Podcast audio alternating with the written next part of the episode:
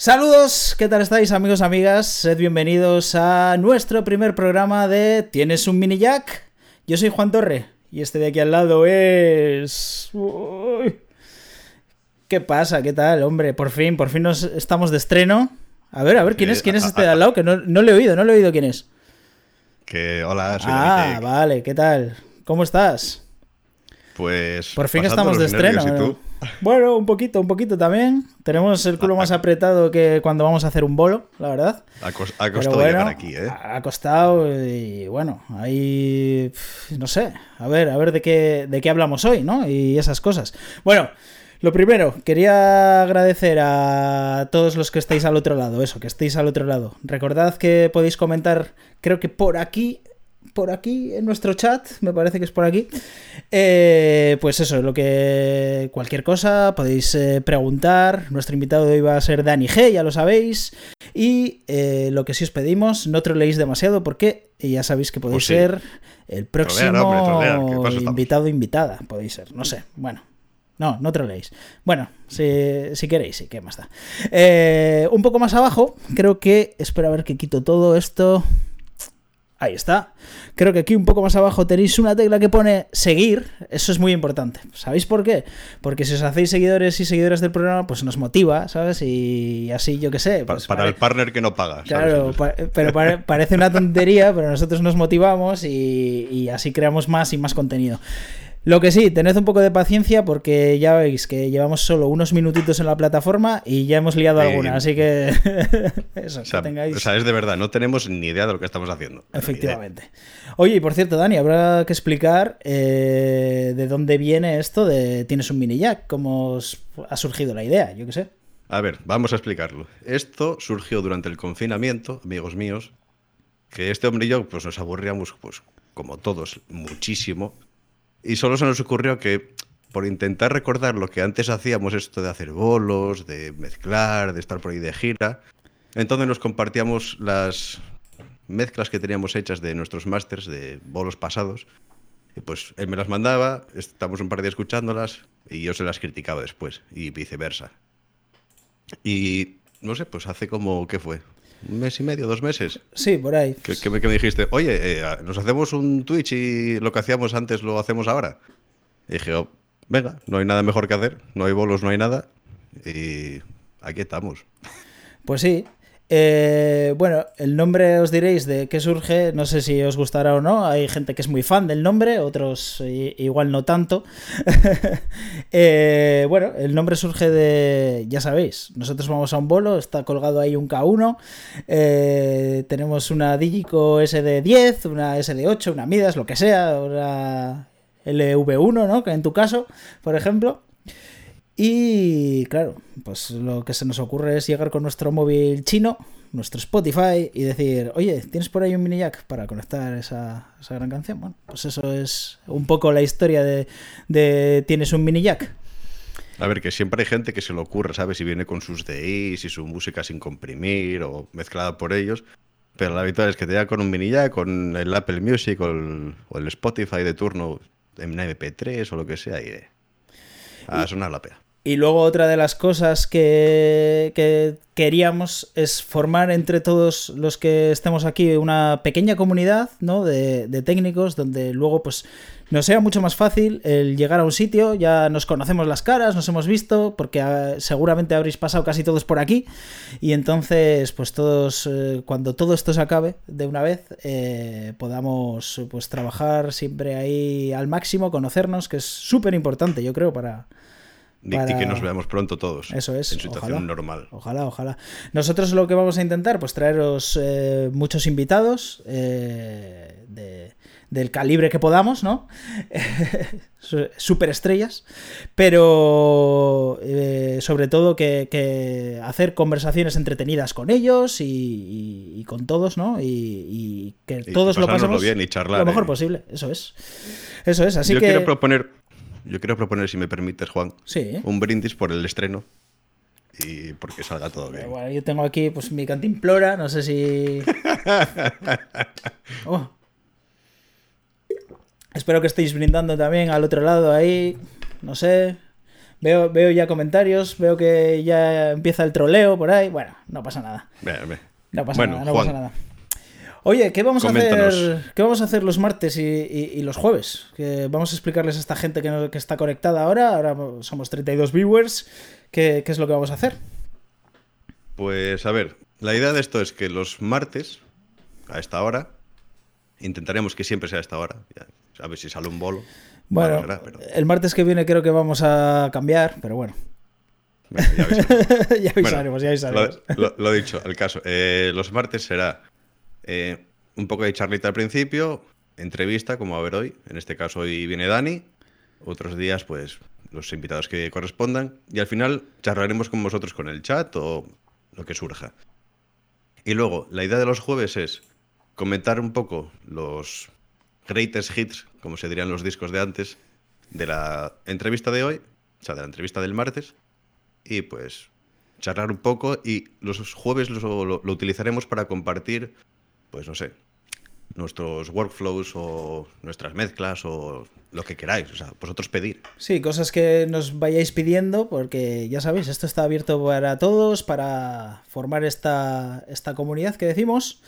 Y también deciros que eh, una vez acabado el programa en esta emisión de Twitch, eh, para mañana por la mañana, lo tendréis también en YouTube, el programa íntegro y también por secciones. Y lo más interesante igual, si tengo ganas, pues lo edito para ponerlo ahí rapidito y tal, ¿no? Tiempo sí voy a tener, ganas ya veremos. Eh, estamos en trámites de que esto se convierta en un podcast y aparezca en Apple Podcast, en Spotify y todo esto, pero como que no quieren todavía que estemos ahí, pero bueno, llegaremos, llegaremos. Llegaremos algún día. Por cierto, comentándonos en el chat, ¿qué, tal se ve esto? ¿Se oye? ¿Hay algún problema? ¿Os llega a todos bien? Nah, no veo nada, o sea que será que, está bien, ¿no? Bueno, si no, yo lo voy viendo yo y te aviso. vale, vale. Para cerrar transmisión o algo de eso. lo cerramos y ya está. Eh, oye, que queríamos eh, empezar hoy eh, un poco pues comentando quiénes somos, ¿no? Porque creo que es importante. Eh, muchos igual nos conocéis de, haber compartido ahí tablas, tablas, tablas de, FOH. O, si alguien, o si alguien está viendo esto en YouTube dentro de un mes, un año o lo que sea, pues que sepa igualmente quiénes somos, ¿no? Digo yo. Pues sí, sí, sí. Entonces, pues bueno, te habías preparado tú unas preguntas así de algo, ¿no? Me habías dicho. mira, te, dije que las iba a preparar, pero no preparé nada, ¿sabes? Quiero, quiero que sea de verdad. Vale, vale, vale. En plan, Juan Torre. A ver. De, Legend, como dicen por ahí. Bueno, eso, la verdad es que esa anécdota sí que no habla muy bien de, tal, Cuéntanos, ¿cómo, ¿cómo, empieza Juan Torre en, en esto de los acoples y, y las peas? Bueno, pues yo creo que esto me viene de pequeño, fíjate, porque de pequeño trasteábamos ahí mi hermano y yo con, con la mini cadena, con el radiocassette que teníamos ahí. Y hacíamos, pues yo qué sé, nos grabábamos cachitos de, canciones, los íbamos mezclando en otra cinta con esto de que tenías la grabadora del Dubbing Speed, todas estas cosas, que estaba, estaba guay, ¿no? Para hacer esas cosas. Yo, tenía una mini cadena Aigua y me hacía... Sí, Aigua era, eh, Aigua era. Justo, justo. Yo, me, grababa eh, cosas que tenían CDs, me lo metía en cintas, porque de aquí, como no había. O sea, o yo no tenía por lo menos un Disman, iba con el Walkman por ahí con, mis, con mis temazos de entonces. Claro. Que, que, podía haber de todo, o sea, podía haber desde las Spice Girls hasta CDC, o sea, que como ahora, básicamente. Y, precisamente me acuerdo, por ejemplo, de que eh, yo creo que fue el, el, regalo de comunión ahí uno de los estrella que era un Wallman, ¿sabes? Y con eso escuchaba, o sea, me dormía todas las noches escuchando la radio ya desde, desde muy pequeño, vamos. Y, y bueno, después pues eh, sí que es verdad que seguimos trasteando ahí con los míticos programas estos de que podías hacer música con, con software de ordenador, con el ordenador que teníamos en ese momento y el software esto de que te venían como, como samples en revistas de, de, esto, de que no sé, es que Music Computer, no sé, no sé cómo, ni me acuerdo del nombre de esas cosas, ¿sabes? Y, hacíamos ahí nuestros temazos, ¿sabes? O sea, de, tal, y, nada. Y me acuerdo que más tarde eh, llegó a nuestras manos un radiocassette que tenía eh, el típico este eh, una, típica pestañita donde lo podías poner en eh, forma karaoke. que era que se ¿En te iba. serio? Sí, sí, se te iba todo a tomar por el culo, y pues eso, eh, nada, ¿no? Y entonces. entonces tú cantabas sobre eso, con un micro, imagínate, ¿sabes?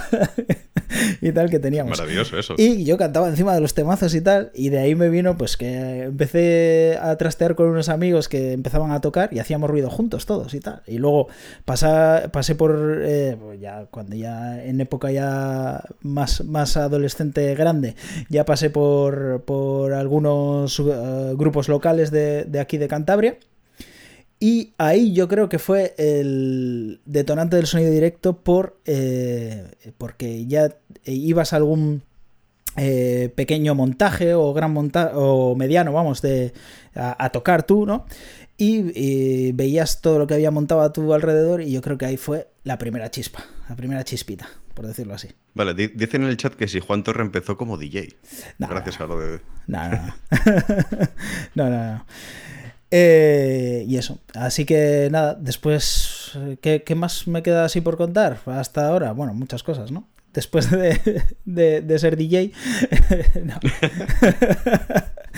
Por, por ponernos en situación, ¿en, en qué, ¿en qué año hiciste tu primer bolo como currela? Ya sea tirando cables o... Pues sería- porque no creo que hicieras mucho más, ¿no? Eh, no, no, claro, no, no hacíamos mucho más, ¿no? Igual el primero, nada, me ganan muchos del chat, seguramente. Sería por uf, 2004, 2005, por ahí. Sería. Bueno, o sea Sí. que ya llevas unos cuantos años a tus espaldas. Sí, sí, eso sí. Pero, pero no solo de, trabajo en esto.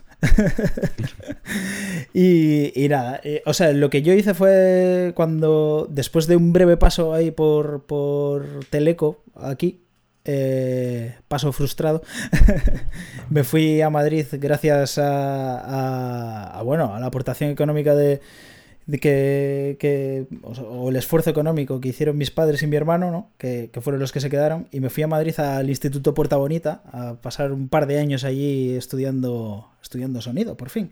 Bueno, también he de decir que gracias a, a algún, a un mecenas que tuve, que fue mi compañero y amigo Martín, que, bueno, Martín, hola, si estás viendo, que, que estudi- estudiaba conmigo y, y como anécdota el segundo año, me acuerdo que no pude ir en los días que, que había que hacer la matrícula, eh, no podía ir a Madrid para inscribirme para el segundo año y me lo hizo él. Y me pagó lo que había que pagar, que era el seguro escolar. eh, no sé si era 1,12 o 1,21 euros, algo así. Y nunca ¿Y jamás, se, se lo devolviste? nunca jamás me dejó devolvérselo para decir que yo había estudiado gracias a él. Entonces, Pues mira, Sí, hoy sí, es sí, el día en el que le Oh. tienes que dar las gracias por, por, por Eso es. Eh, gracias y, oye, suscríbete al canal y, y todas esas cosas. y nada, pues luego volví, volví de Madrid y tuve suerte, estuve, estuve en Radio Televisión Española durante seis años y eso lo compaginé. Y yo creo que lo de, lo de la radio, pues ya me venía eso de pequeño, ese, ese- esa cosa de querer hacer radio también por escucharlo por las noches y la verdad es que muy bien. Y lo combinaba eh, en fines de semana trabajando con, con empresas de sonido de aquí, ¿no? como Sonido León, por ejemplo, con todos sus compañeros, que estarán alguno por ahí por el chat, supongo, y, y eso. eh, también iba a la sala Heaven con nuestro amigo Kama, eh, festis de todo tipo hacíamos, yo qué sé. Y empezaban a llamarte en plan, pues grupos locales que igual te habían visto y tal. Y acabé en uno que es Poetas de Botella, que son amigos y les ayudaba y, y todo esto. Y entonces, pues bueno, hemos grabado cosas, hemos eh, hecho cosas y tal. Y, y al final, pues nada, me llamó La Fuga para una gira en acústico, después me llamaron Los Mala para que, que sigo yendo con ellos, desacato, alguna sustitución para que hago a mi amigo Sergio con el Enchun, a ver si me das alguna otra. y eso, más o menos es... es ah, en escenario Santander también nos podemos ver algún día, de alguna sustitución también al gran Sergio. Y esas cosas. Pues muy bien. ¿Y Dani, Dani Tech cómo empezó en todo esto? Dani Tech empezó, yo creo que cuando tenía seis años, creo que empecé a asimilar que todo esto me molaba, que fue cuando me regalaron mi primer mini cadena, y yo creo que me molaba más el rollo de conectar los altavoces, o sea, con el mítico cable paralelo de rojo y negro, O sea, me- creo que me molaba más el rollo de conectar eso y una antena que tenía súper súper extraña. Creo que me lo pasaba mejor conectando todo eso, porque o sea, cambié la mini cadena de sitio en la habitación, pero no sé, 30 millones de veces. Ya. No, no, por ahí. Entonces ahí me empezó a, a llamar el gusanillo. Y yo creo que cuando estaba en cuarto de la ESO, allá por, no sé, 2000... ni- no sé, ni idea, no me acuerdo de qué año fue. Cuando ya te empecé a decir, "Ah, tienes que mirar qué te quieres estudiar, no sé qué, pues yo dije, oye, pues voy a estudiar sonido. Que de aquella creo que no había ni, ni, ni el módulo de grado superior que había aquí en Asturias, el CIDISI. Creo que no estaba todavía de aquella. Salió un, un año o dos después. Creo, no estoy seguro, no ubico bien las fechas. Y yo tenía pensado irme a, a Madrid. Al. No me acuerdo cómo se llama la escuela aquella, pero bueno, es la que, en la que estudia todo el mundo de aquella. Y salió lo de aquí en Noreña, y me fui a Noreña, estudié. Y básicamente desde que acabé el módulo hasta hoy, bueno, salvo este año pasado, por el COVID, no paré. Pues... Pero no paré en na- nada en absoluto, como quien dice. Sí, sí. Nada, esos son eh, eh, nuestros años ya, de, o eran nuestros años, ¿no? Los de no parar. También hay que decir que en esta época, entre que decidí estudiar sonido y empecé a estudiar sonido, pues hubo su época de DJ. Yo sí fui DJ. En su Tú sí. ¿eh? Yo sí. Bueno, y batería. Batería creo que fue durante un año como mucho. Bueno, Hice, hice dos conciertos, eso sí es verdad. claro. Y también fui bajista durante, creo que fueron cuatro ensayos. y, y ya está. Sí, sí. Bueno, Y luego ya apretar botones. apretar botones y, y que no se te dé nada mal, la verdad, aunque seas compañero hay que decirlo. Eh, A, a ti tampoco, ¿eh? Bueno, bueno, depende. Hay días. Eh, que nada, que ya iremos explicando más cosas nuestras, supongo, mm, según vayamos, Según pasando los eh, días, ¿no? según vayamos pasando programas y estas cosas. Y, y os contaremos sobre todo, pues eso, nuestro flujo de trabajo los jueves, de, de determinadas cosas. Este jueves, por ejemplo, a mí me gustaría hablar un poco de, de- de filosofía de trabajo, ¿no?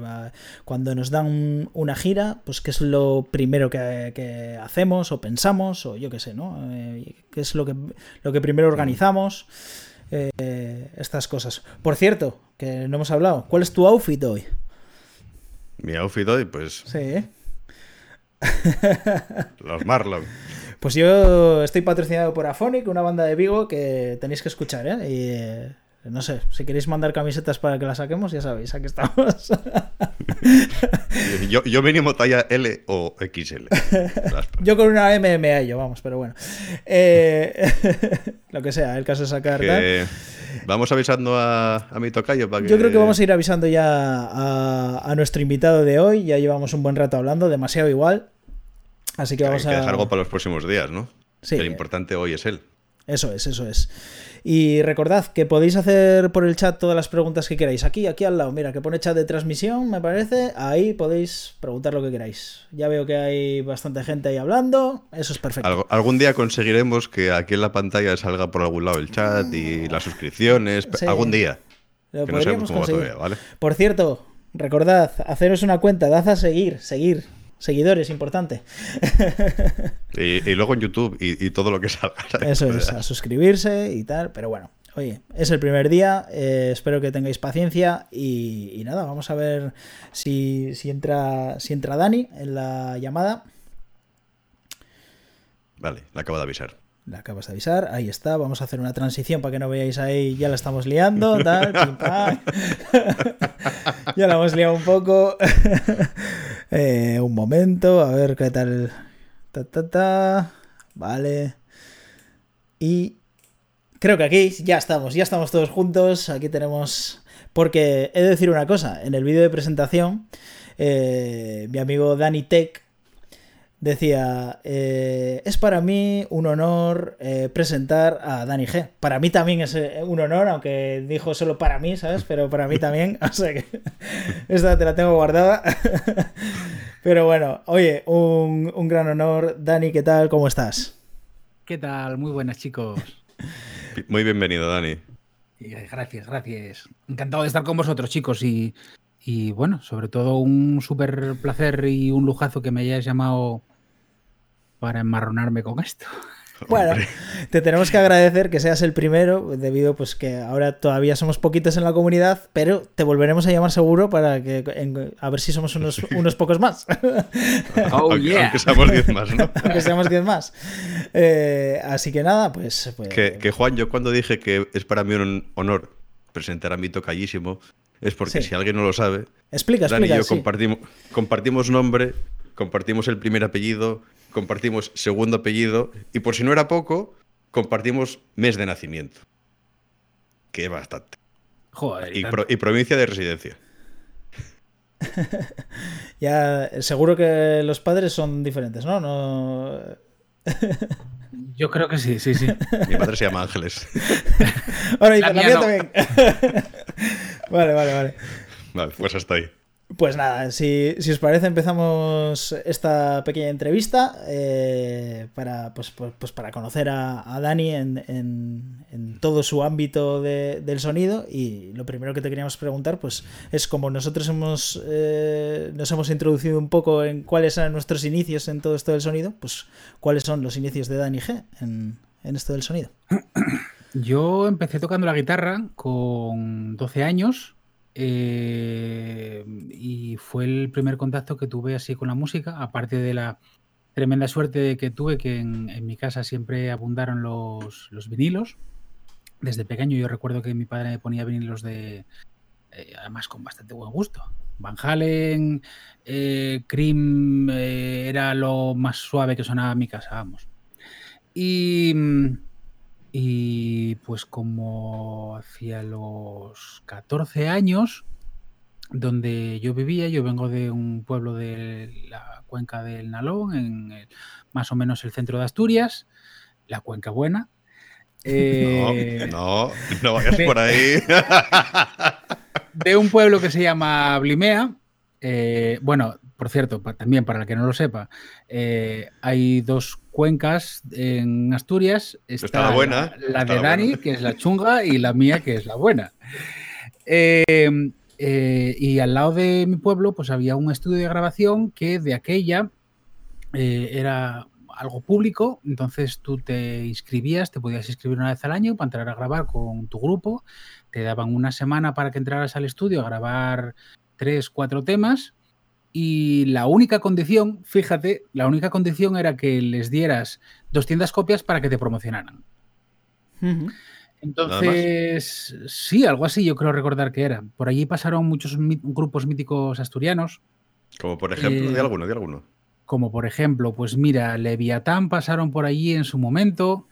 Eh, Rivendell, cuando todavía se llamaba Rivendell nada más, entraron por allí eh, Arcaes, que fue lo que luego acabó siendo un grupo de thrash metal de donde salió, por ejemplo, Ramón Laje, que luego estuvo cantando en Avalanche. Eh, bueno, muchísimos grupos. El estudio lo llevaba Ángel Domenech. Eh, Hombre, Ángel. Sí, sí, sí. Y, y, nada, pues yo recuerdo que entré allí y flipé. Una mesa de mezclas, un grabador multipistas eh, analógico, y, nada, y cuatro cacharrinos más, pero ya sabes cómo es esto, las luces te engatusan y, bueno, pues a partir de aquella grabación que hice con mi grupo con 13, 14 años, eh, pues yo le pregunté directamente a Ángel si no le importaba que de vez en cuando pasaba por allí, a ver qué era lo que hacía, conocer a los grupos y tal. De allí pasé a, un, a pillarme un, cuatro pistas, quiero recordar, eh, en cinta de cassette, empecé a grabarme a mí, a grupos de colegas, bla, bla, bla, y, decidí que era lo que quería hacer en mi vida. Entonces, eh, empecé, bueno, después de estudiar, estuve estudiando en Asturias y luego en Madrid.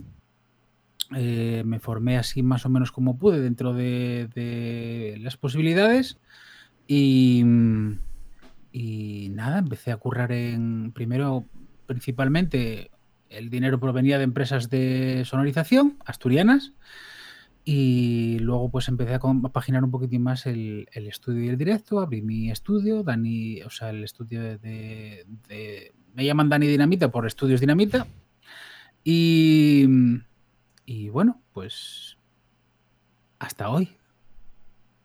que no es poco. Porque, porque, porque, Dani, ¿qué te motivó a ti a, dedicarte a esto del sonido? ¿Realmente? Eh, yo creo que los subgraves haciéndome vibrar el culo ayudó mucho. y básicamente viene a ser un poquitín eso. Eh, a ver, mi vida gira, gira alrededor de la música. Entonces, eh, lo que me mola es la música, me gusta escucharla, me gusta analizarla, me gusta disfrutarla, me gusta... Entonces, para mí todo es música.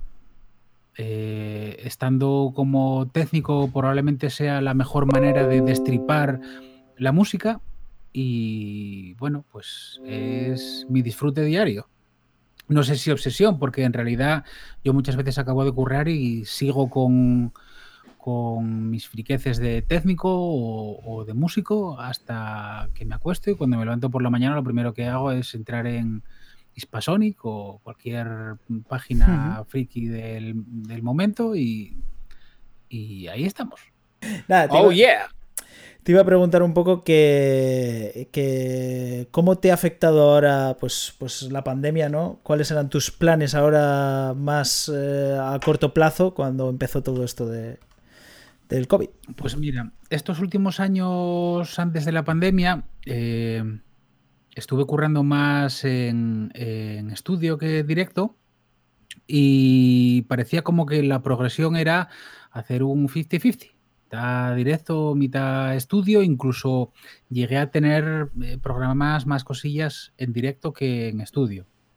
en el año de la pandemia, en enero, yo creo recordar que tenía ciento y pico bolos cerrados. Eh, pues entre Mónica, Rage y otras bandas con las que curro.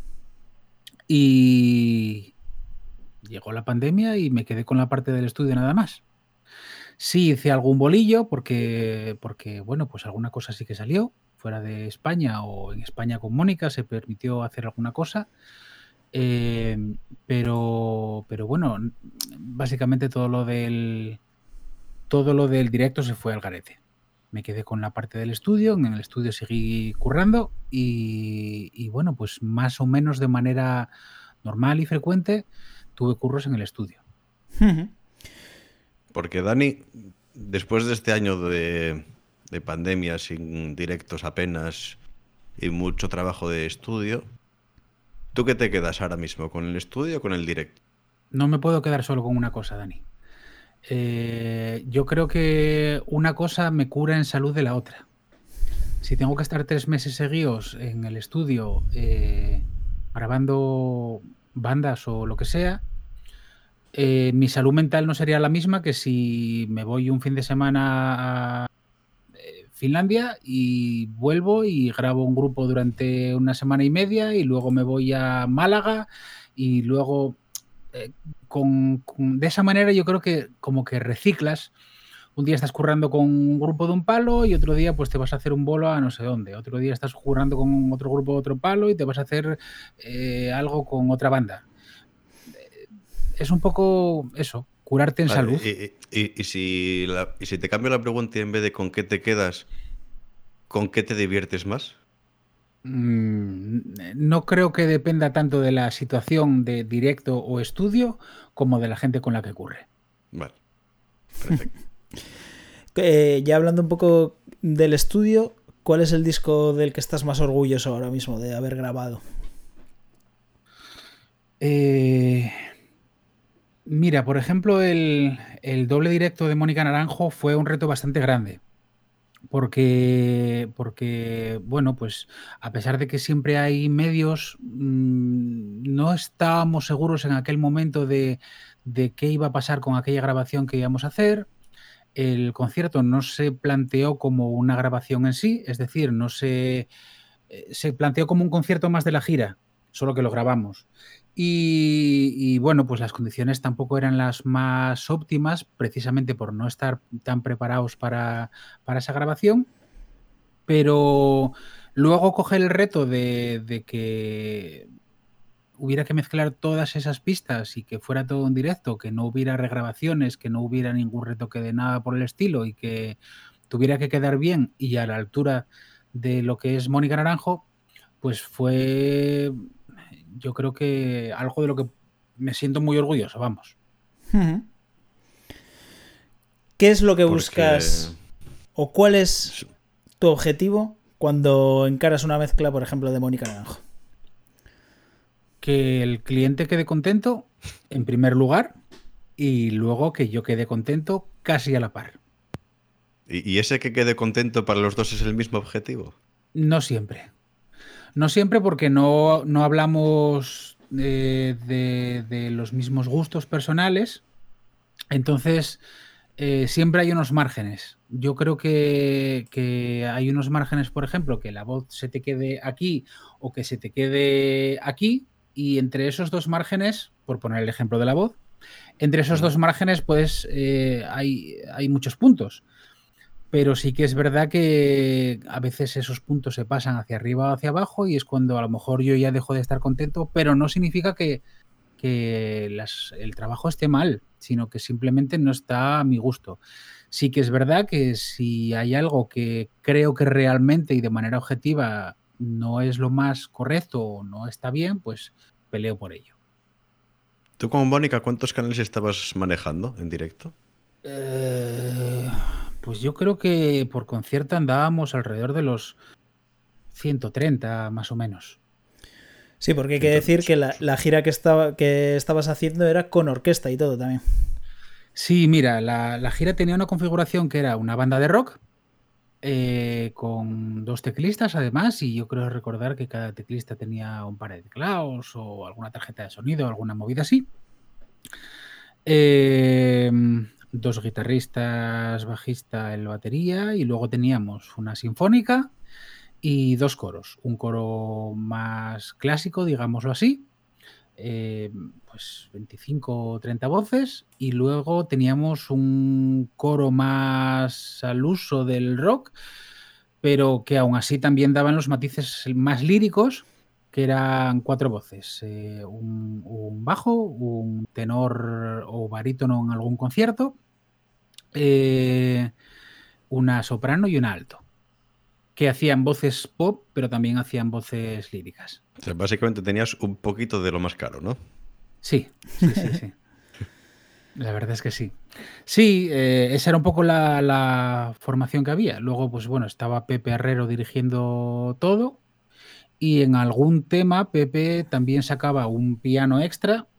Eh, Por si no era bastante. Claro, claro, claro. O, una guitarra. A ver, no, no llegamos al punto, por ejemplo, de, sacar el triángulo como hace Mario Vaquerizo.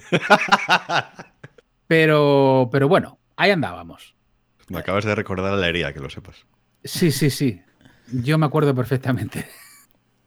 Y para todo esto, en esta gira, eh, me imagino que ibas con. ibais ya con, vuestro propio equipo de, de, PEA, vuestras propias mesas o.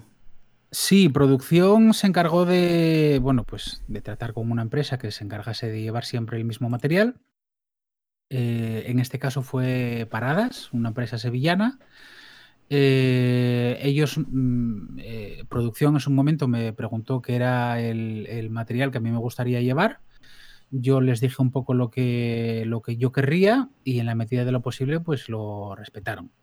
Hubo cosas que por exigencias del guion pues no pudo ser. Hubo cosas que no pudieron ser pero las pude aportar yo y otras cosas pues que fueron tal cual yo les pedí. ¿Y qué llevas? pues mira, yo estuve llevando una, una PM5 o PM7. Em, llevábamos un DB eh, con cajas de diferentes modelos.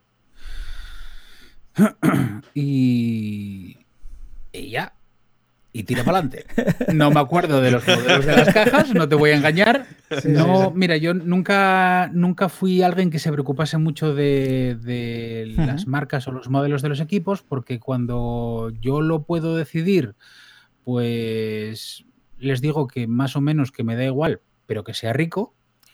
Y cuando no lo puedo decidir, pues ¿para qué me voy a preocupar? Hombre, sí, sí que es cierto que ahora casi todas las marcas han puesto muchísimo las pilas en, las PEAs y es muy difícil encontrarte con algo que, que sea un, un desastre, ¿no?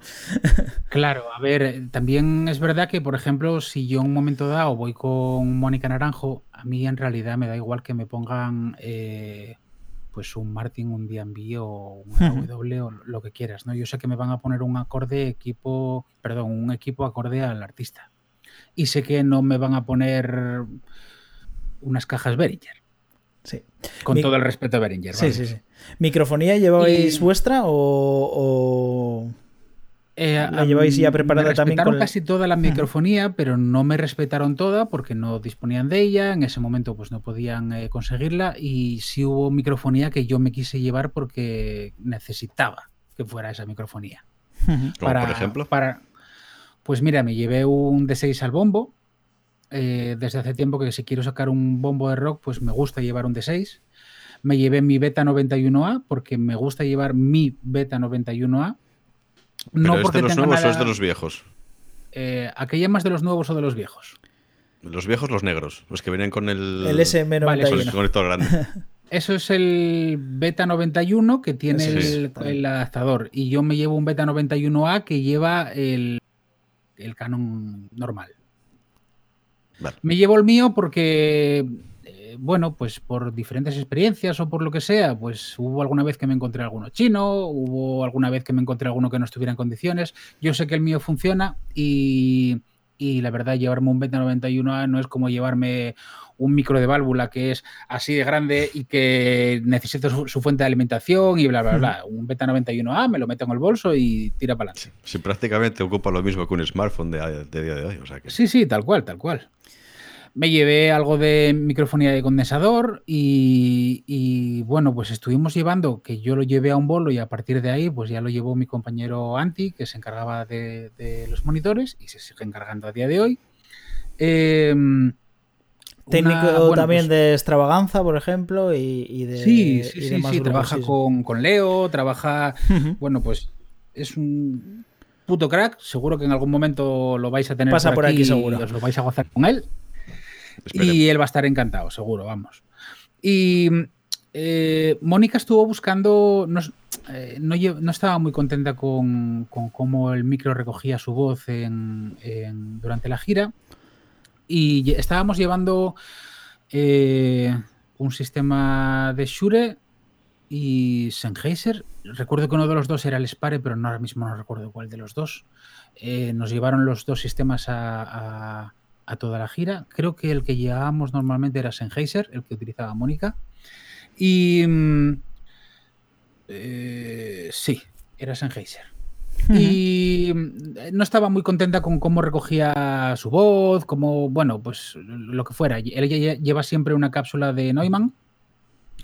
Y la verdad es que para la cantidad de años que lleva con ella, pues me resultó un poco curioso que, no estuviera contenta con ella. Em, yo quise probar en aquel momento eh, una cápsula de SE Electronics, es una cápsula hiper barata, pero que había leído muy bien sobre ella. Entonces le pedí al distribuidor de, Barcelona que mandase. Yo, eh, por suerte, soy endorser de SE Electronics.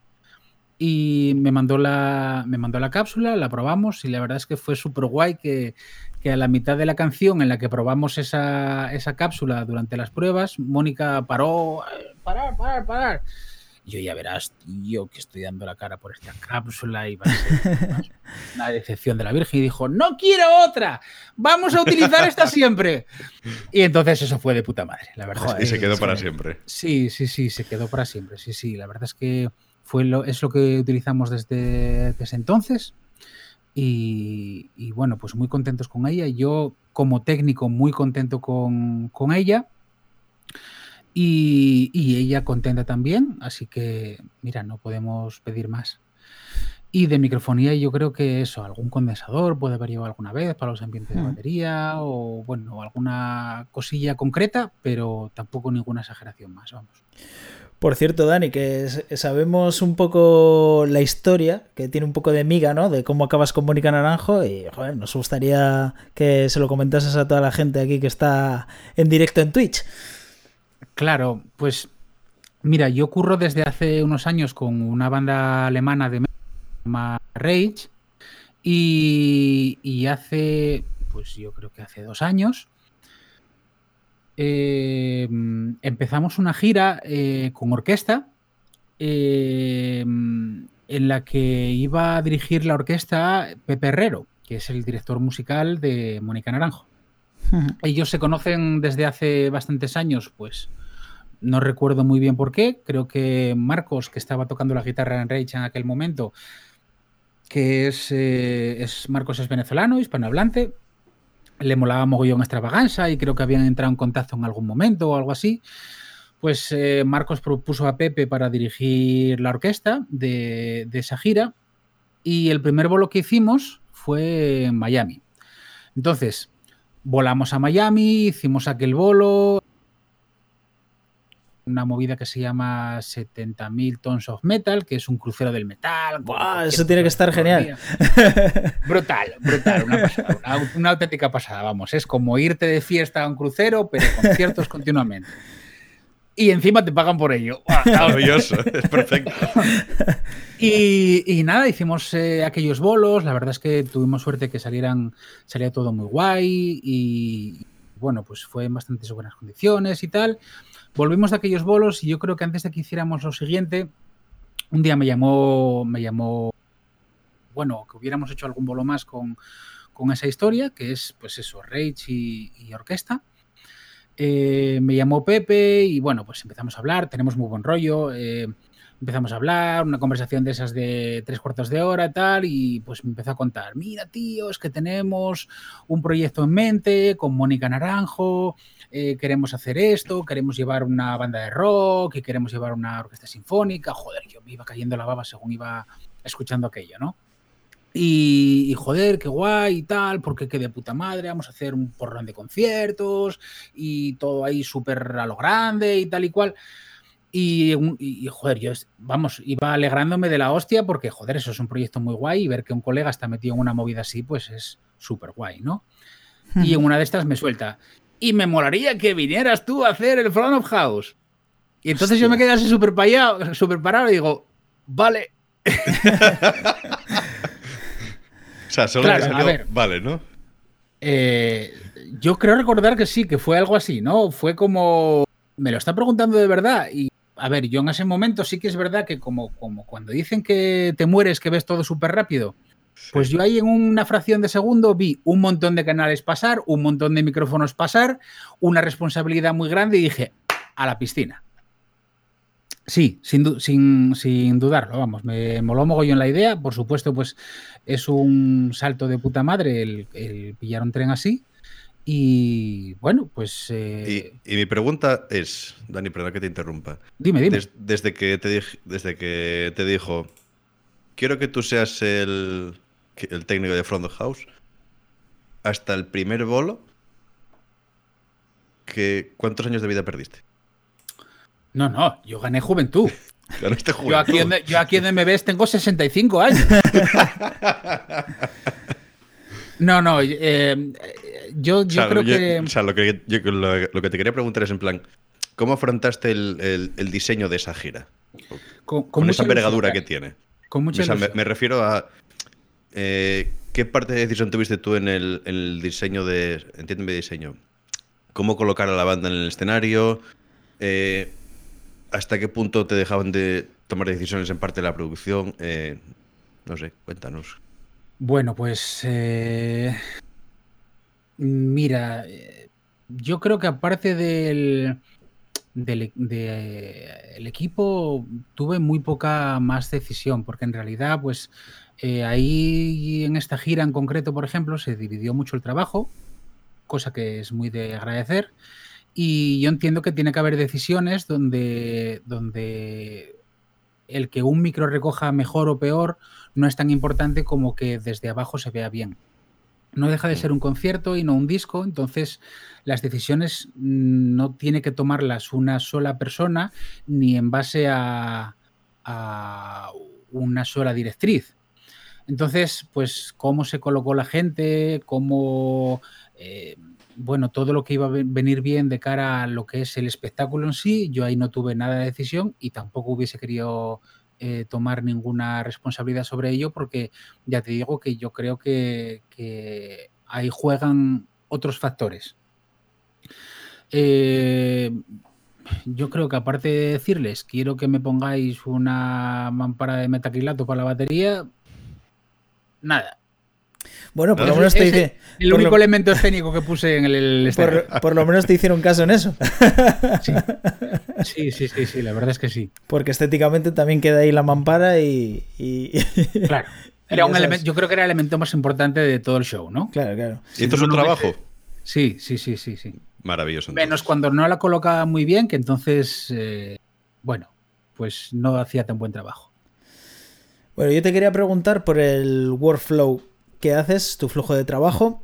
Eh, un poco, pues eso, si los canales eh, los tienes luego en grupos y trabajas en esos grupos, sobre todo también tengo mucha curiosidad por la orquesta, cómo la tratas, cómo vas eh, ordenando, supongo que por secciones o por, no sé, que nos expliques un poco todo eso y... Estamos hablando de Mónica ahora, ¿no? Sí, sí, sí, sí. Vale, mira, pues em, me hice una composición eh, mental y, luego con, el offline de Yamaha. Estuve llevando, como decía antes, las, Yamaha. Me bajé el, offline y estuve haciendo, bueno, pues bueno, es verdad, trabajamos también primero en la lista de canales de cómo íbamos a distribuir todo, de cómo lo íbamos a llevar. Llevamos mínimo un micrófono por, instrumento. Eh, mm, toda la microfonía o bueno, la grandísima mayoría de la microfonía era microfonía cercana. Por ejemplo, para toda la orquesta llevamos 4099 eh, de DPAs, porque en sitios grandes, em, con mucha reverberación y llevando una banda de rock, pues yo creo que no iba a funcionar el llevar ambientes para tres cuerdas, por ejemplo, ¿no? Em, con esa composición hicimos unos ensayos, fuimos en, Madrid, si no recuerdo mal, a las naves de Fluge. Y, en esos ensayos pues pulimos un poquitín la mezcla. Evidentemente ahí había pues unas cuantas voces que hablaban de lo que iba bien o lo que iba un poco menos bien, eh, como por ejemplo management o producción o quien fuera, pues que, me iban dirigiendo un poquitín a qué era lo que más querían en función a lo que ellos esperaban. Eh, eh, yo creo que no, dentro de que yo normalmente no tengo un flow fijo, em, digamos que no afronto muy diferente una banda de rock o un grupo de rap a, a este concierto con 130 canales, ¿no? En el sentido de que eh, no tengo reglas, hago lo que necesite hacer o lo que piense que necesite hacer y en función del tiempo que tenga, arriesgo o, tiro de largo, vamos. Eh, no me gusta perder el tiempo en subir o bajar un DB si no tengo tiempo y me gusta tenerlo todo rápido. Eh, normalmente me gusta mucho, mucho, mucho trabajar rápido y me gusta tenerlo todo sonando en, no te voy a decir 10 minutos, pero poco más. Eh, estoy acostumbrado a marronetis de estos que nos tocan a todos, donde tienes esos 5 minutos de chequeo de líneas maravillosos y ahí tiene que sonar. Entonces, es por lo que voy siempre. Evidentemente, con 130 líneas no puedes hacerlo. Pero, pero claro, pero aquí en este caso, por ejemplo, pues como vas con un montaje grande, eh, tienes tu tiempo para chequear las líneas. Piensa también que es verdad que chequear 130 líneas no es lo mismo que chequear 30.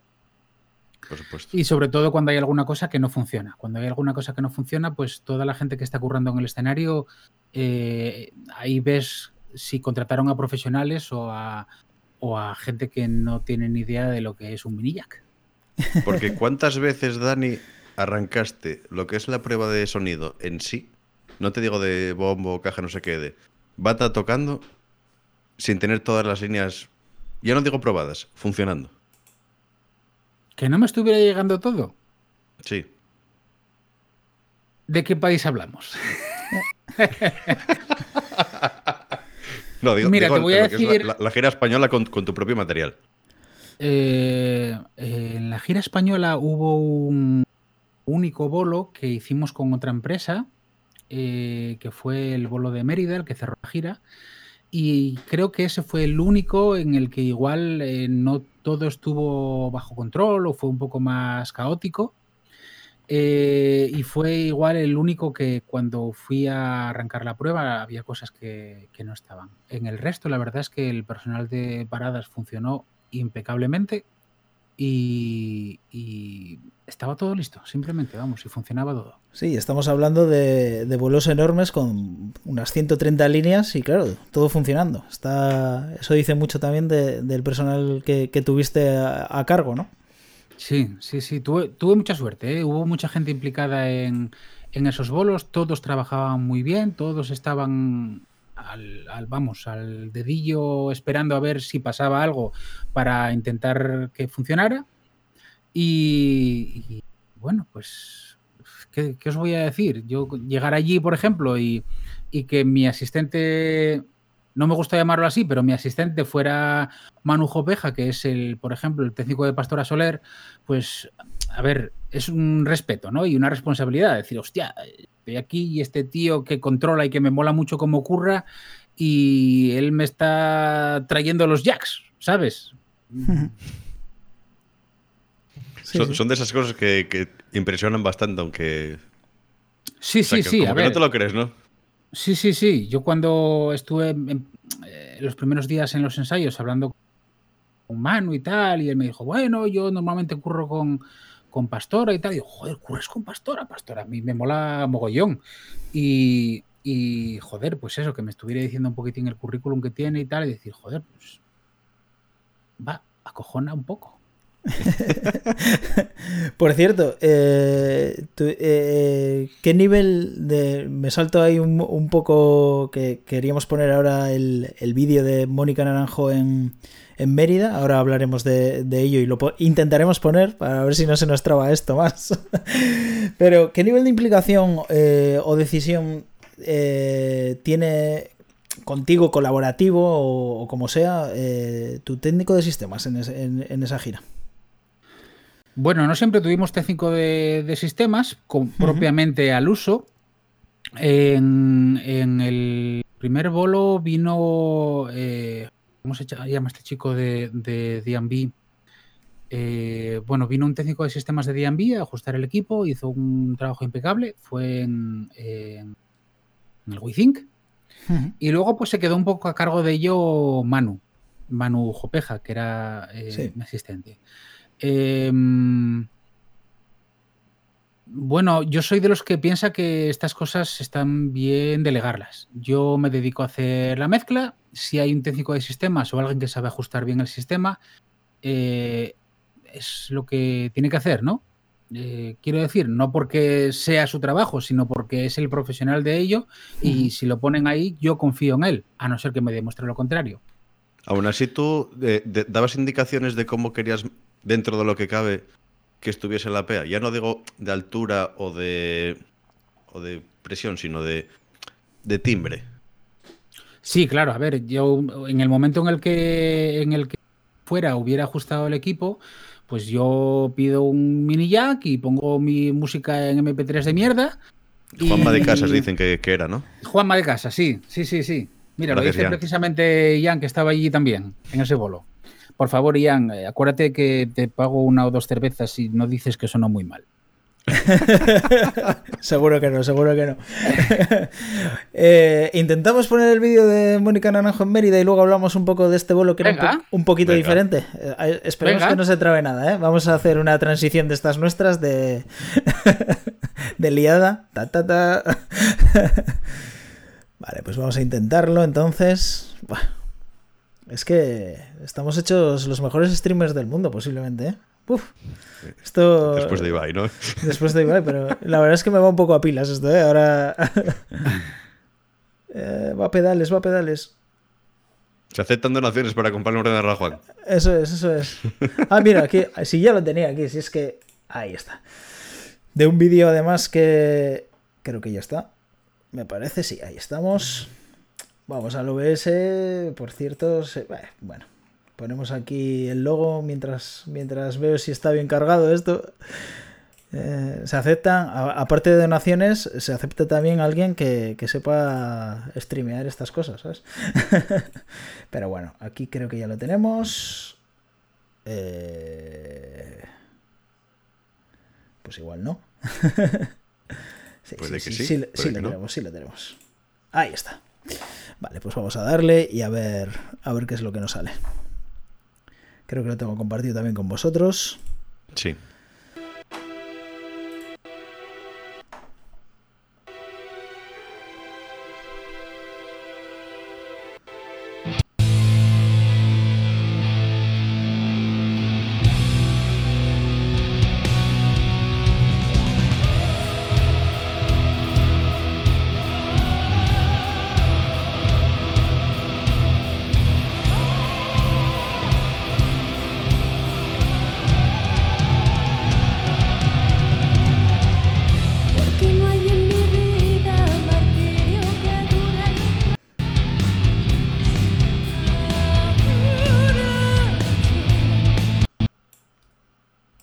Parece que no lo tenemos del todo.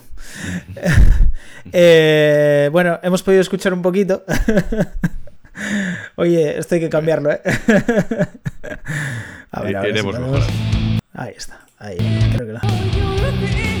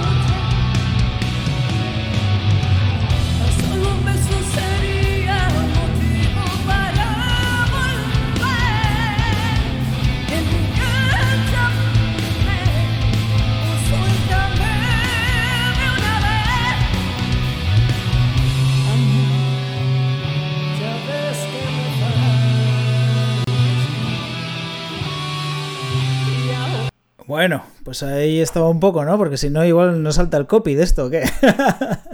Un aplauso para él, por favor. Un aplauso, un aplauso. Espera, que os lo dejo de compartir.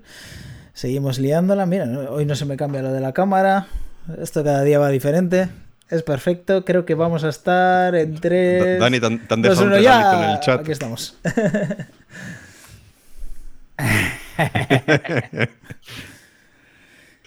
tienes razón, Ian, con lo que ha puesto en el chat, ¿eh? No lo sé, yo no lo puedo decir. Sí, sí, sí. No, lo puedo decir. No, es por mal, pero, pero ese bombo es tuyo. Yo creo que tiene hasta patente. Vale, está bien, está bien. Bien. guay, guay, guay. Nada, pues, pues bueno, hemos podido escuchar, bueno, dentro de las limitaciones que, que, todas estas plataformas nos ponen, ¿no? Un poquito de, de, la mezcla eh, para hacernos una, una idea. La verdad es que, bueno, está genial. No, no, se puede decir otra cosa. Oye, lo primero que llama la atención de este concierto es qué cantidad de gente eh, en, este verano pasado.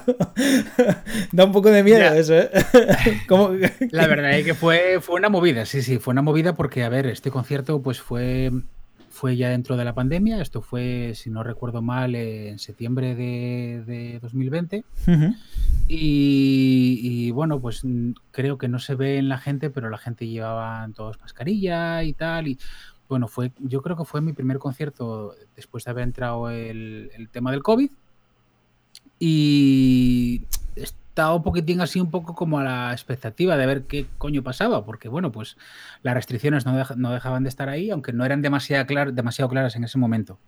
eh, bueno, la sí, cada comunidad fue... además eh, teníamos diferentes sí. y... Sí, claro. sí, sí. Bueno, y tenemos bueno, fue, todavía. ¿no? La gente fue toda muy cívica, muy eh, iban entrando o saliendo según decían. Sí que es verdad que el tema de la distancia de seguridad pues no está muy clara en ese momento. -huh. y, y, a pesar de que había menos aforo del que, del que eh, lleva realmente el, el anfiteatro, eh, bueno, pues la verdad es que había bastante gente. Que... Y otra cosa, otra cosa que me llama la atención a mí de, de, ese bolo es que no estaba la banda completa, ¿no? No, no, no. Por temas de restricción del COVID, eh, pues sobre todo también con el espacio que teníamos, no podíamos llevar la, la sinfónica y el coro grande.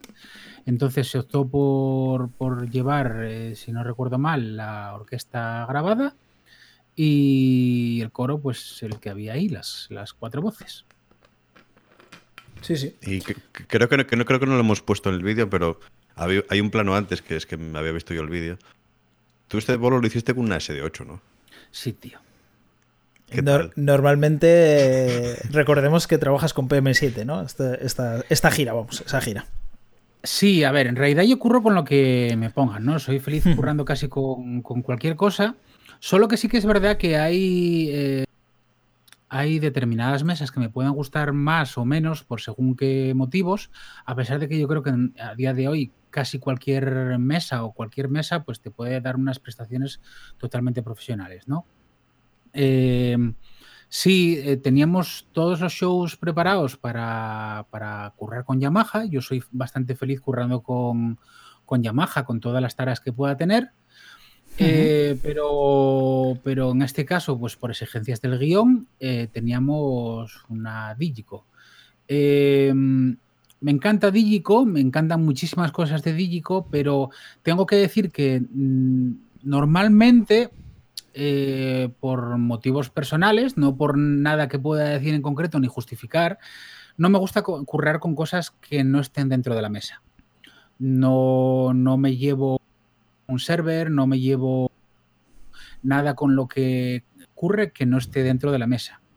Entonces, esto en, concreto con, con Digico eh, me limitó un poquitín, eh, sobre todo para un show eh, donde, bueno, pues hay una exigencia del guion para hacer que las cosas suenen de una manera determinada y trasladar del sistema en el que venía con la Yamaha PM7 a una Digo, pues me resultó un poquitín complicado, sobre todo pues siendo prácticamente un llega, tienes 40 minutos para probar y tira para adelante. Me gustaría eh... que, que, en el chat nos dijesen si son más de Digico o de Yamaha. Yo creo que sabemos por la aquella, respuesta por aquella de, meter piquilla. De, de, de alguno que, que, que, está ya por ahí, que está bastante activo, creo que sabemos ya la respuesta. Ya. Por supuesto, pero ya que, ya que ellos nos trolean, ahora quiero trolear sí, yo. Sí, sí, y, y, y, que haya puñetazos a poder ser, ¿sabes? No, a ver, en realidad cualquier sistema está de puta madre y Digico, pues mira, yo soy súper fan de los previos de Digico, me gusta mucho la ecualización de Digico me gusta bastante la dinámica de, de Digico propia de la mesa, a excepción de un problema muy grande que, que, le veo, con el que me encontré siempre con Digico. Todo el mundo me dice, no, tío, pero eso se puede hacer seguro. Pero no se puede hacer, que es cambiar, el, invertir el orden de, de puerta de ruido y compresor. Yo hmm. trabajo mucho con, con sidechain, me gusta hacer mucho sidechain y teniendo el compresor delante de la puerta de ruido, pues para mí es una putada. Hay quien me explicó una vez, no, es que en realidad hacen los procesos de manera paralela, todo lo que tú quieras, pero no es lo mismo. Entonces, eh, si Digico algún día implementa esto dentro de la mesa, yo seré feliz de pedir siempre una Digico. Pero hasta entonces, pues prefiero tener otros sistemas que me permitan hacerlo sin tener que recurrir a nada externo. Oye, y en un bolo como este de Mónica, ¿no? Eh, te hemos preguntado antes un poco, eh, en general, cuál es el, reto en, tu mezcla, ¿no? Pero el, objetivo al que quieres llegar, eh, ¿cuál es el, mayor, sí, reto que tienes en, la mezcla de Mónica Naranjo. Yo qué sé, pues tengo un problema con la voz que no la consigo sacar en no sé dónde. Yo qué sé, cosas de esas, ¿no? O sea, ¿cuál es tu reto ahí exacto en la mezcla de Mónica Naranjo? Mm, mira, ahí yo siempre soy una ultra egoísta y mi reto es disfrutar yo. Básicamente disfrutar yo y que le den por el culo al mundo. Eh, con esto, en realidad, pues eh, disfrutar para mí conlleva que no haya ningún problema, con lo cual, pues ya me quito un peso objetivo de encima. Y normalmente para que disfrute tengo que poder escuchar todo claro. En el caso, por ejemplo, de, la mezcla con la orquesta, eh, tiene bastante exigencia, porque claro, son muchos canales, muchos instrumentos y hacer que todo suene claro y encima tener eh, la voz a la presencia que, al nivel que exige Mónica, pues eh, bueno, se las trae. Pero es en lo que estuve trabajando durante toda la gira y lo que sigo trabajando y lo que seguiré trabajando el, resto de mi vida, supongo. Con mayor o menor éxito. Yo te voy a hacer una pregunta doble, Dani. Eh, todos sabemos que Mónica tiene un chorre de voz increíble. ya sé por dónde vas. Ya sé por dónde algo, algo. O sea, a mí me, personalmente me llama muchísimo la atención el poderío de voz que tiene esa mujer.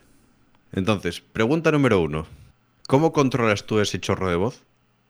Y pregunta número dos: ¿Qué tal la varita mágica de ahora me voy, ahora vuelvo, ahora me voy? Eh, bueno, respuesta a la pregunta número uno. Eh, normalmente, eh, a ver, Mónica es, es, la estrella del show y es lo único realmente importante. Si no se oye el bombo en un bolo o no se oyen todas las sílabas, todos los golpes del bombo en un bolo, no pasa nada pero se tiene que escuchar hasta la comisura de los labios en un bolo con Mónica. De hecho, y esto muchas veces lo hablo con ella, que, es súper importante el, controlar todo eh, y el trabajar, que ella, ella trabaja su dinámica, ella lleva muchos años haciendo sus cosas con diferentes técnicos y, bueno, pues eh, algunas supongo que le funcionarían, otras al cambiar de técnico no funcionan tanto.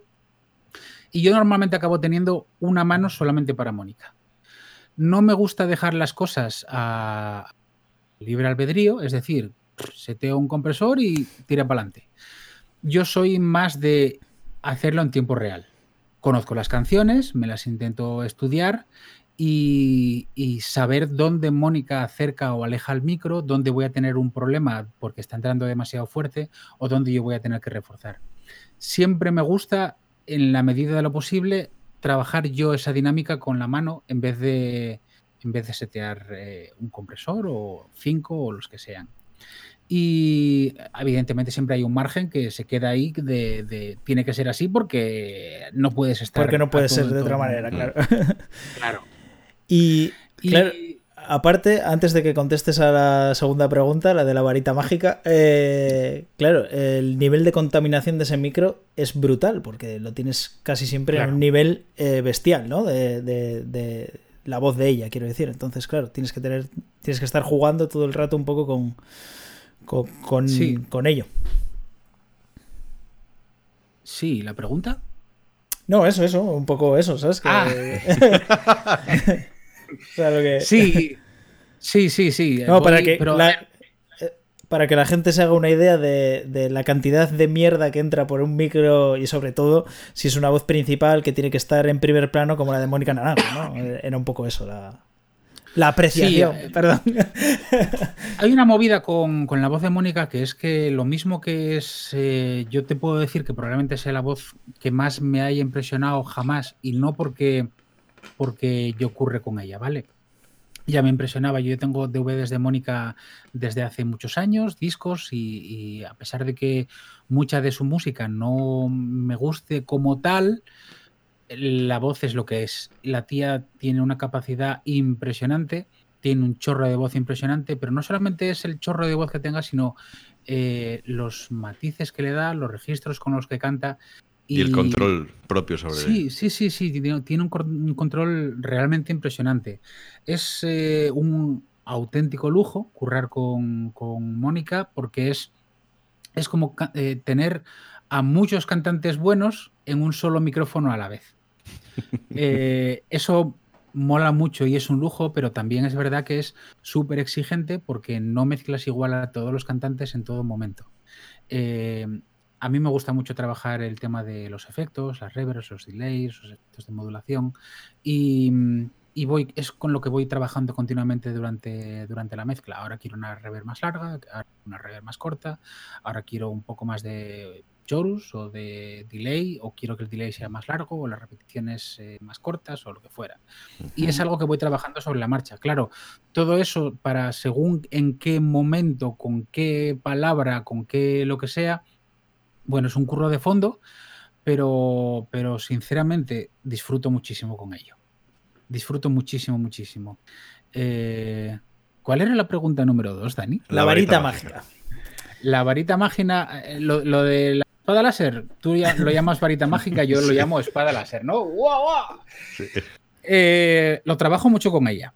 Eh, supongo que durante muchos años ella se acostumbró a alejar muchísimo el micro o tener la espada láser de estoy cantando todo con. Es, que, por ejemplo, ella puede, por, lo que hablamos del control y, el, del chorro de voz que tiene. Sí, lo que pasa que en función de la situación en la que nos encontremos, eso puede no beneficiarnos porque se pueda controlar, eh, contaminar mucho el micro, como decíais antes, o, bueno, porque haya una situación en la que si se fuerza mucho, pues te salga algún acople por la PEA o lo que quieras, ¿no?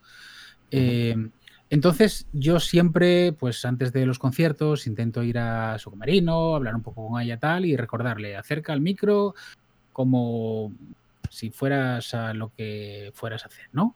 O sea, que digamos que tienes como un, como un pacto con ella.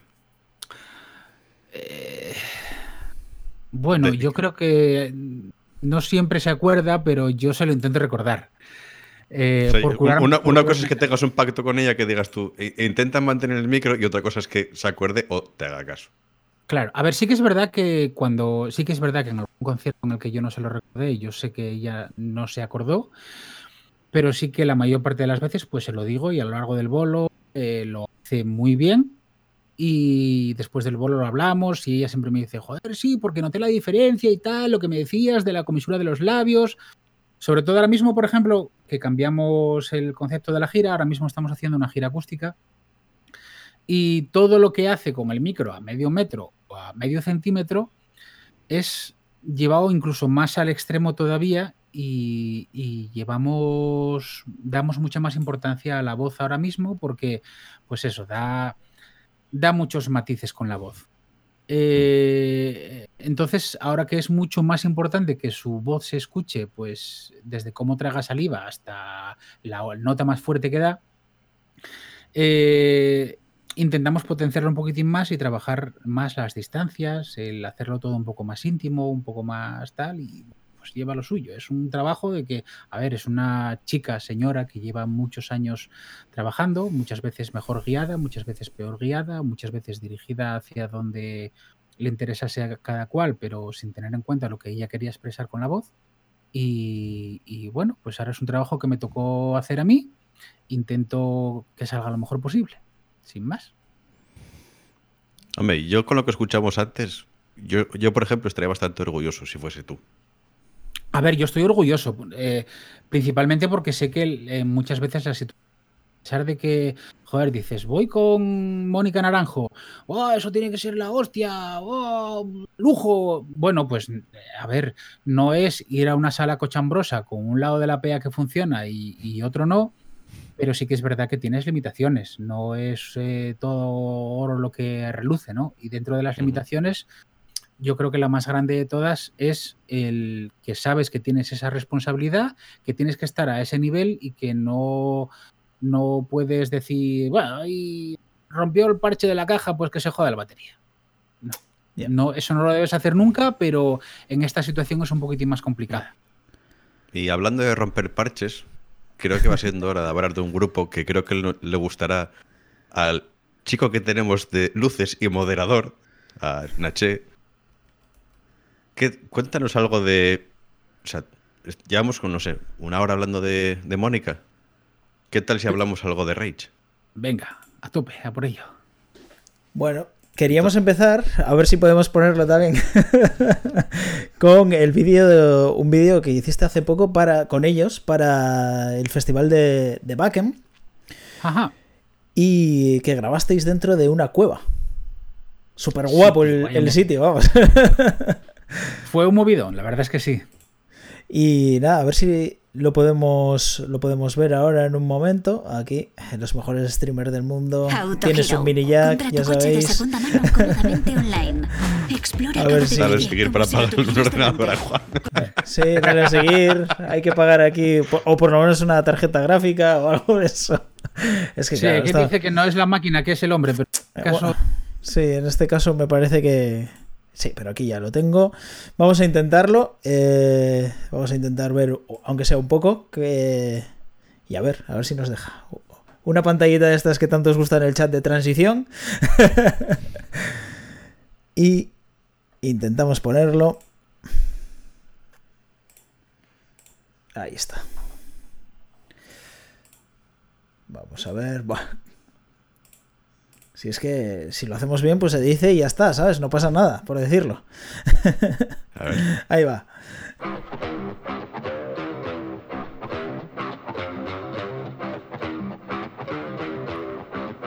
One more.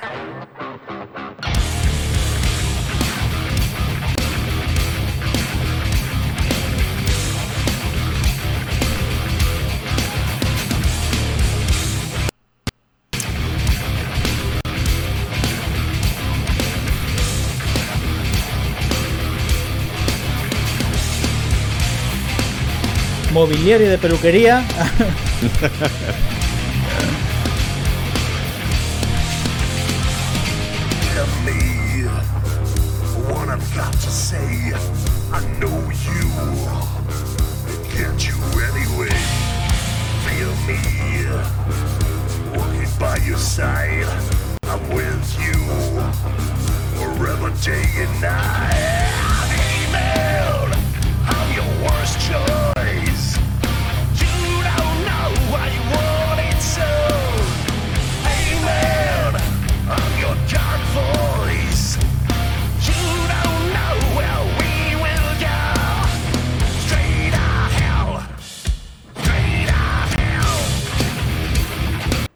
Bueno, más o menos eh, por ahí nos Eh, hacemos la idea. Dani, A ver si podemos ¿esto dejar. Eso es. lo grabaste y lo mezclaste tú?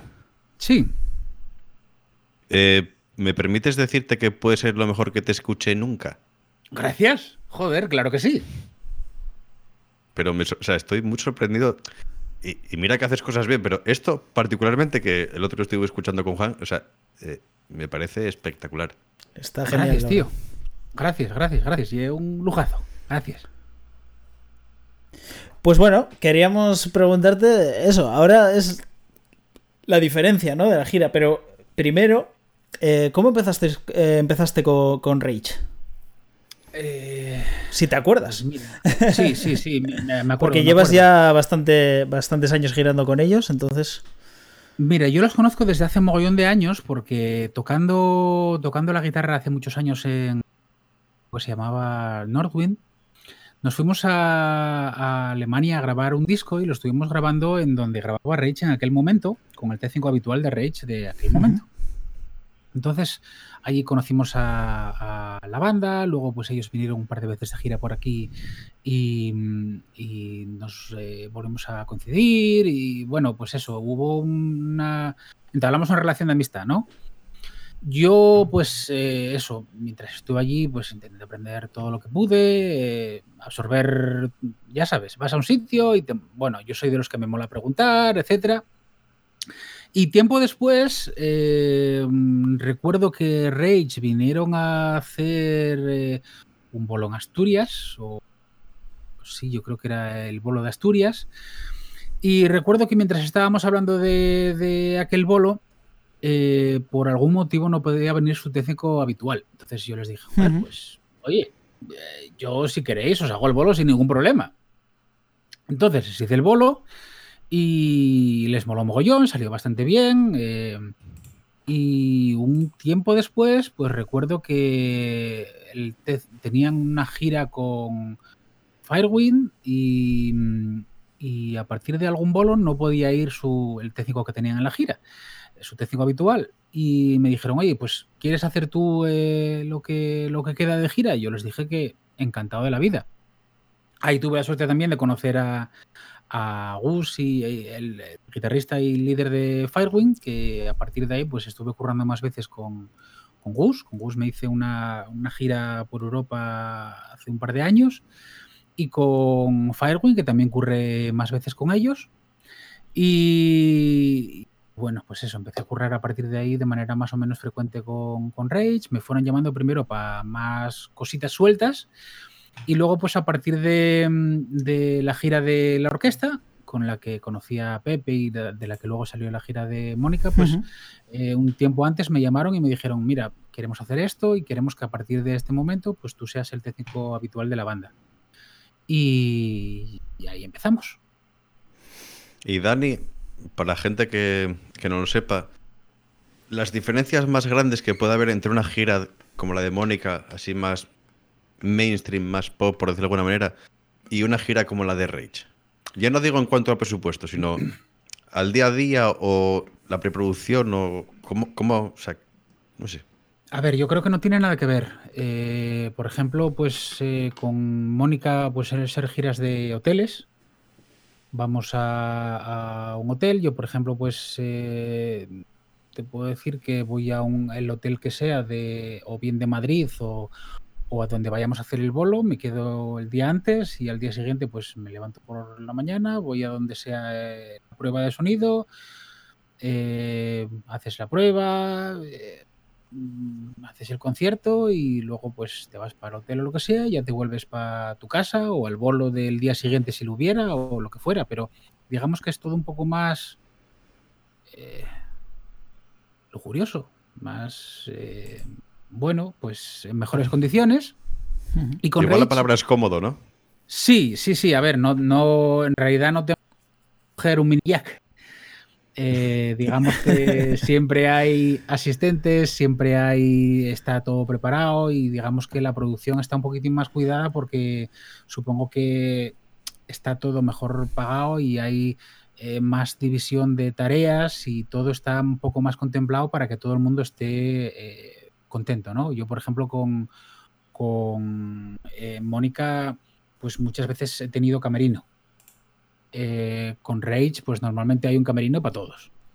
Bueno, a ver, de hecho, pues voy a contar esta anécdota de Paco Bien, Martínez Soria. bien, bien, bien. Eh, en el primer bolo con, con Mónica, que fue el de We Think, que estaba, estaba Ian por ahí, ¿no? Eh, yo recuerdo. mm, Ah, yo esta ya me la sé. y ya se acordará también. Pues eh, había unos camerinos, yo estuve, bueno, durante las pruebas y tal, pregunté por los camerinos, me di- indicaron hacia dónde iban los, los camerinos y pues yo estuve por allí, estaba, bueno, pues bastante bien, un camerino normal, las duchas, eh, comida, catering, bebida, tal, ¿no? Unas neveras, bien, bien, sin más, lo, lo que llevo viendo toda la vida. Eh, de hecho, había allí pues un camerino que ponía técnicos y tal, ¿no? Joder, qué guay, tío. un camerino para los técnicos, te cagas. Era un camerino igual que los demás, sin más. Y acabó el bolo, pues subimos allí, estuvimos, eh, recuerdo que estuve con Jan eh, tomando algo, hablando un poco, no sé qué, pues... y en una de estas, pues empiezo a hablar con Anti, el técnico de monitores, y y le digo, tío, ¿dónde estás? Que joder, que nos veamos, que tomamos algo y tal, ¿no? Y me dice, estoy en los camerinos, eh, pero estoy haciendo una cosa que solo puedo hacer yo. Estaba echándolo todo ahí duramente, ¿no? Y, yo dije, bueno, pues mira, yo estoy también donde el camerino, te espero fuera y tal, que estoy aquí con Jan tomándome, tomándome una Coca-Cola, una cerveza, lo que fuera. Bueno, el caso es que, joder, pasaba mucho rato y digo, pues este hombre igual se atascó o algo volvemos a hablar. Oye, ¿dónde estás? No, mira, es que estoy aquí a la puerta del camerino. Joder, pues yo estoy a la puerta del camerino, tío. Digo, esto es grande, pero tampoco será tan grande, tan grande, ¿no? Eh, bueno, me di una vuelta por ahí, no nos encontramos, nos volvemos a llamar, no nos encontramos. Joder, pues yo estoy a la puerta del camerino. Joder, pues yo también estoy a la puerta del camerino. Eh, bueno, pero mi, mi camerino aquí pone técnico de sonido. Y dice, sí, sí, lo que pone mi camerino, ¿no? Este es el camerino de los técnicos. Bueno, pues me dice, mira, pues nos vamos a encontrar en la pista y luego subimos el camerino. Vale, guay. Nos encontramos en la pista y me dice, joder, pero nuestro camerino está por aquí. Y digo, no, no, nuestro camerino está por allí. Bueno, yo lo acompaño al camerino y cuando llego me tuve que hacer la foto porque, joder, era el puto Paco Martínez Soria. Nuestro camerino no era el camerino de ingenieros de sonido. En los Inges. Sí. Claro, tío. Y, y claro, cuando entras y ves la diferencia de un camerino a otro, los sofás de cuero, el catering VIP, la bebida guay, las neveritas, los espejos, el no sé qué, no sé cuánto, bueno, no tenía nada que ver con el camerino de técnicos de sonido. Y sí, sí, eso fue una gran Paco Martínez Soria. Y a partir de ahí, pues me di cuenta de que las cosas igual ahí eran un poco diferentes por suerte, ¿no? Con Rage, con Rage me lo paso súper guay, pero es un rollo totalmente diferente. Con Rage normalmente pues las giras suelen ser en, en sleeper, en autobús de gira. Eh, acabamos un concierto, nos montamos en el autobús y nos vamos al siguiente país o a la siguiente sala o al siguiente lo que sea.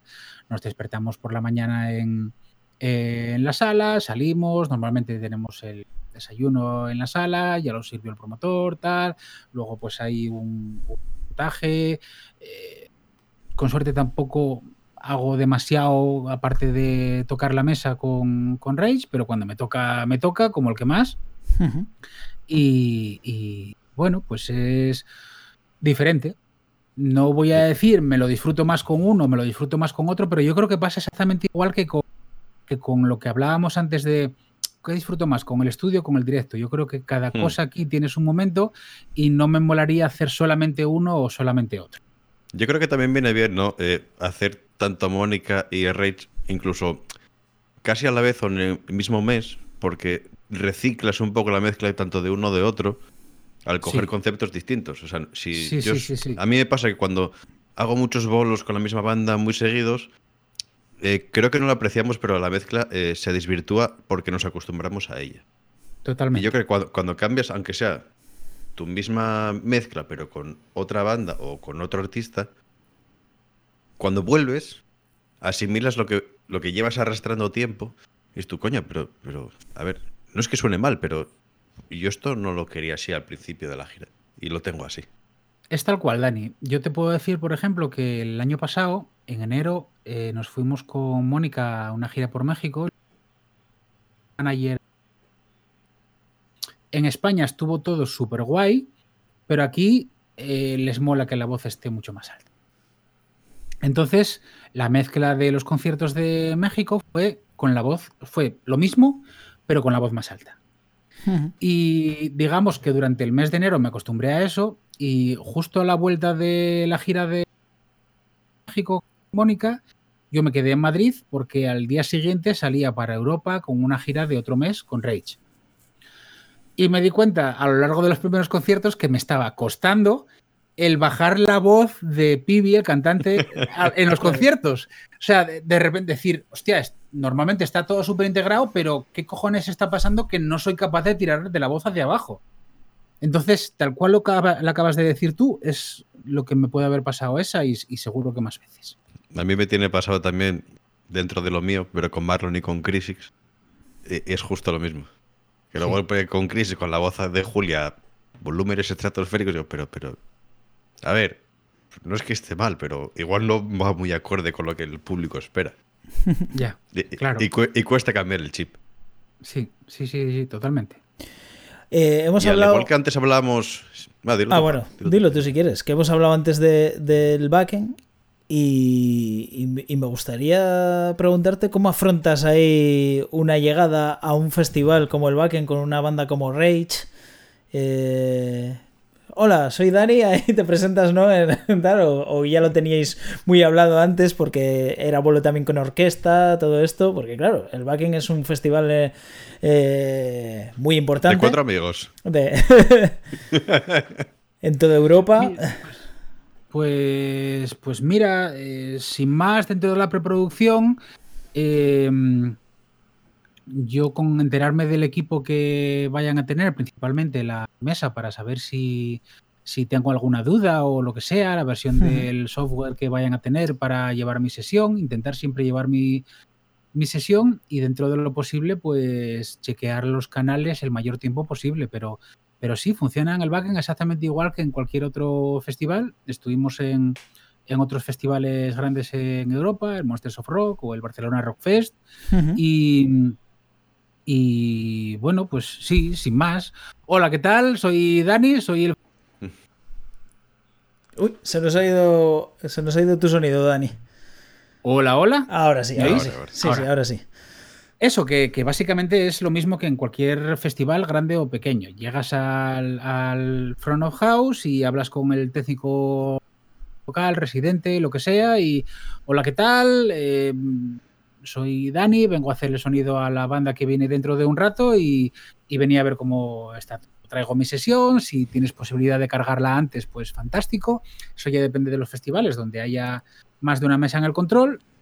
Y si puedo acceder a ella, pues me arroncho todo el tiempo que pueda y fantástico, vamos. Y, Sí, y si en no, ese pues- aspecto, Dani, ya no digo tanto de eh, la envergadura del festival y eh, el poder económico del festival, pero ¿qué, qué diferencias ves cuando estás eh, fuera de España, ya sea Latinoamérica o sea Europa o sea si estuviste en Asia alguna vez, con No. cómo trabajamos aquí en los festivales?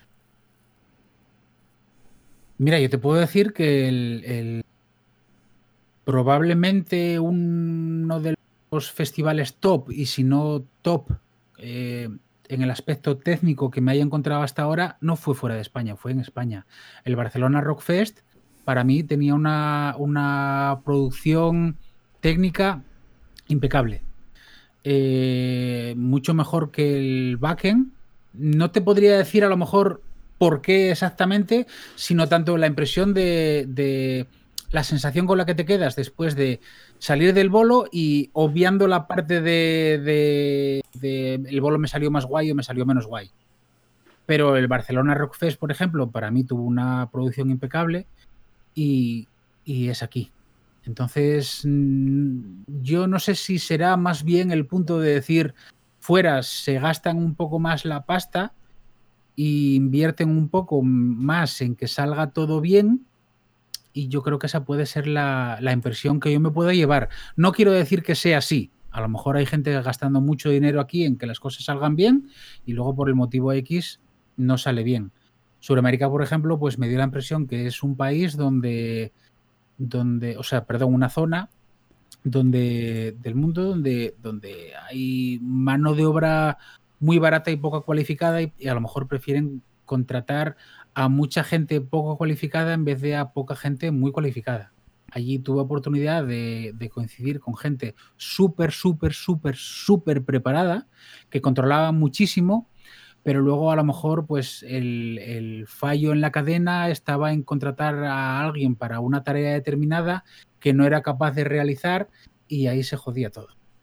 Por Mm. Yo tengo el recuerdo, por ejemplo, de, del Grass Pop, que me llamó mucho la atención porque un festival de esa envergadura, con todo nivel de artistas, ya no de, de nivel eh, grande de artistas, con todo lo que conllevan, sino de volumen de artistas, de no sé cuántos grupos al día, no sé cuántos días. Yo tengo el recuerdo de ver, o sea, llegas al, al backstage, el comunitario, por decirlo de alguna manera, y, y ves que todo está cuidado hasta el milímetro. Sí. Pero es el, el rollo ese de que la tranquilidad que transmites. Parece que o sea, el festival está funcionando y normalmente siempre hay ese nerviosismo de pues todo va muy rápido o puede que falle algo. Y, yo allí no noté eso en ningún momento. Ni Claro, en Dani. backstage, ni en FOH, ni en monitores, eh, en ningún lado. Pero Era yo creo que todo no- como no- una balsa de aceite. Y, y no digo porque sea fuera de España, eh, sino es ese festival en, en concreto. Era Sí, como... pero estás, estás hablando de, yo creo que de cosas... O al menos el año que me toca a mí. Sí, pero yo creo que ahí estás, eh, estás obviando la parte de que muchos festivales de los que conocemos que son fuera de España tienen una carrera detrás como para asegurarse de que con los años puedan pulir las cosas. Y a lo mejor eso no pasa en muchos festivales aquí en España.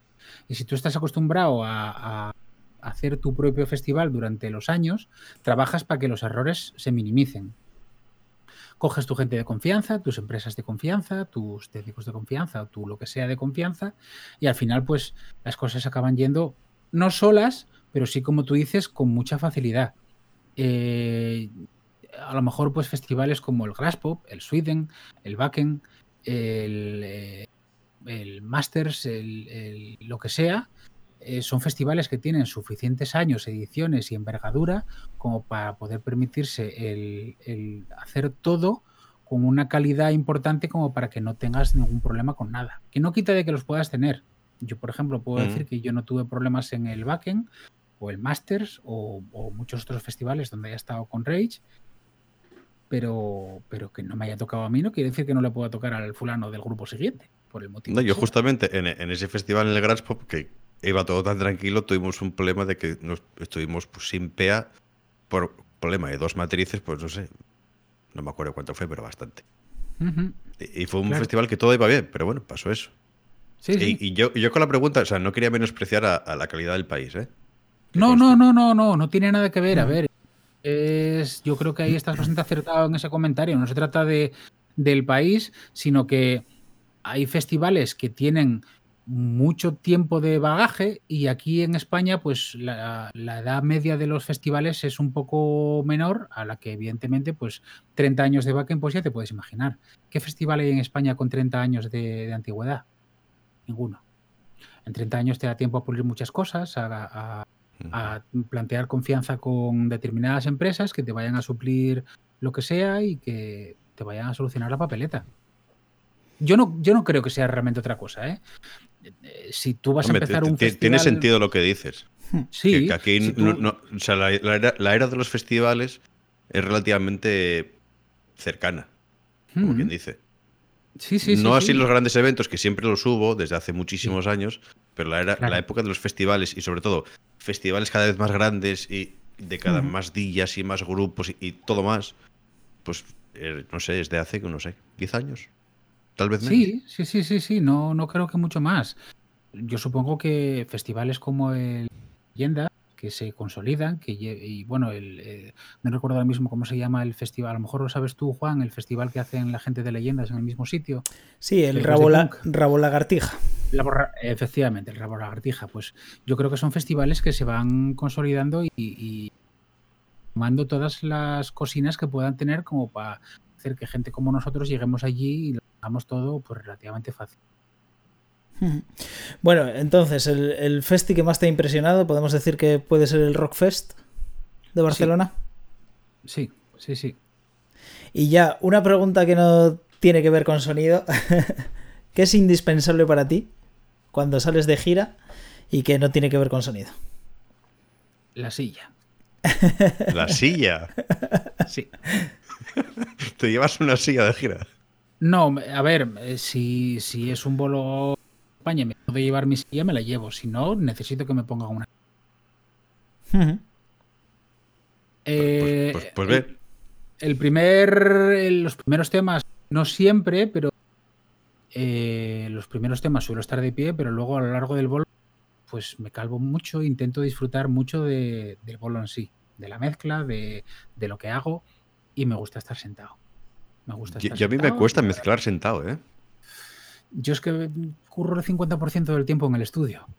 Ah, y mira. del estudio no curro de pie. Entonces estoy acostumbrado a hacer las cosas de manera, a...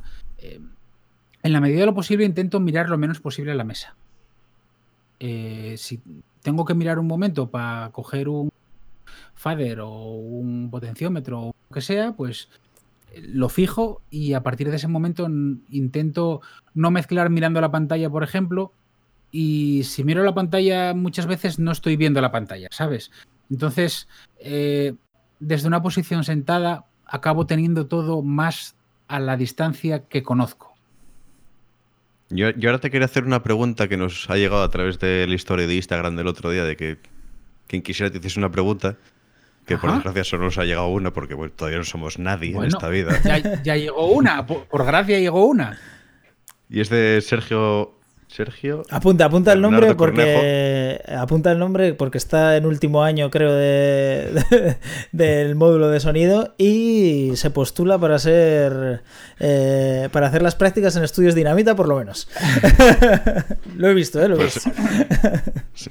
Sergio te pregunta: ¿Cómo hacías cuando eran tiempos para buen- cuando eran buenos tiempos para la música y la cultura para organizarte y compaginar tanto trabajo y en diferentes parcelas como el FH de Mónica Naranjo, Rage, ser guitarrista, líder y compositor en las Days of Eden, técnico de grabación en estudio para otras bandas? Vamos, que ¿cómo hacías para gestionar todo ese nivel de trabajo? Eh, yo creo que hay mucho tiempo en una vida para poder hacer las cosas y no me parece en realidad tan difícil el poder hacer todo eso y muchísimo más. Eh, Y hay que añadir a todo esto, que hay- igual hay gente que no lo sabe, incluso has trabajado para empresas. Tuvimos compartido trabajo. De hecho, hemos compartido espalda en un FOH. Sí, sí, sí, sí, sí, fue un, un gran recordado por mí, sí, sí, sí. Tú te- estabas justo detrás de mí con una mesa mirando para allá y aquí mirando. Eso era hiperépico. Sobre todo cuando me preguntan, eh, vengo buscando a Dani, ¿a cuál de los dos? Llegar al control y que alguien te pregunte, Dani, eh, ¿cuál? Da- Dani González, Eh, ¿Cuál? ¿Cuál? el técnico. ¿Cuál? Sí, sí, sí, compartimos, compartimos curro alguna vez, sí, señor. Muy, muy, muy lujo. Pues eso, ¿cómo una persona como tú gestiona un estudio, eh, trabajos con empresa, trabajos con grupos? eh, Yo creo que es que a mí me resulta relativamente fácil. Me siento una persona muy apasionada y muy enamorada de mi trabajo y, y es dedicación. Eh, a ver, estar 8 o 10 horas al día en el estudio, 12 horas al día en el estudio, pues es un curro relativamente normal. Eh, simplemente el ir apuntando huecos en la agenda, tal día tengo un bolo, pues sabes que ese día no puedes cerrarlo en el estudio. Siempre hablar con los clientes, vengan de donde vengan. Oye, pues ese día no puedo ir a un bolo de fulano o de mengano, o ese día tengo que ir con Mónica, o ese día no puedo ir con Mónica, o ese día no puedo grabar en el estudio, pero, pero bueno, por suerte, toda la gente con la que trabajo son bastante comprensibles, incluso pues el manager de Mónica me dijo más de una vez, si no puedes ir a un bolo, me lo dices y no va a haber ningún problema, que no te volvemos a llamar y ya está. sí que sí que por suerte toda la gente con la que curro sí son comprensibles y no, el manager de Mónica más de una vez dijo que no hay ningún problema si no voy a algún bolo, que, que, que ellos siguen contando conmigo y que están contentos. Y lo mismo con Rage o con quien sea. Entonces, siempre voy intentando cuadrar todo, ¿no? No, si tengo que fallar algún bolo con Mónica, pues que sean los menos posibles.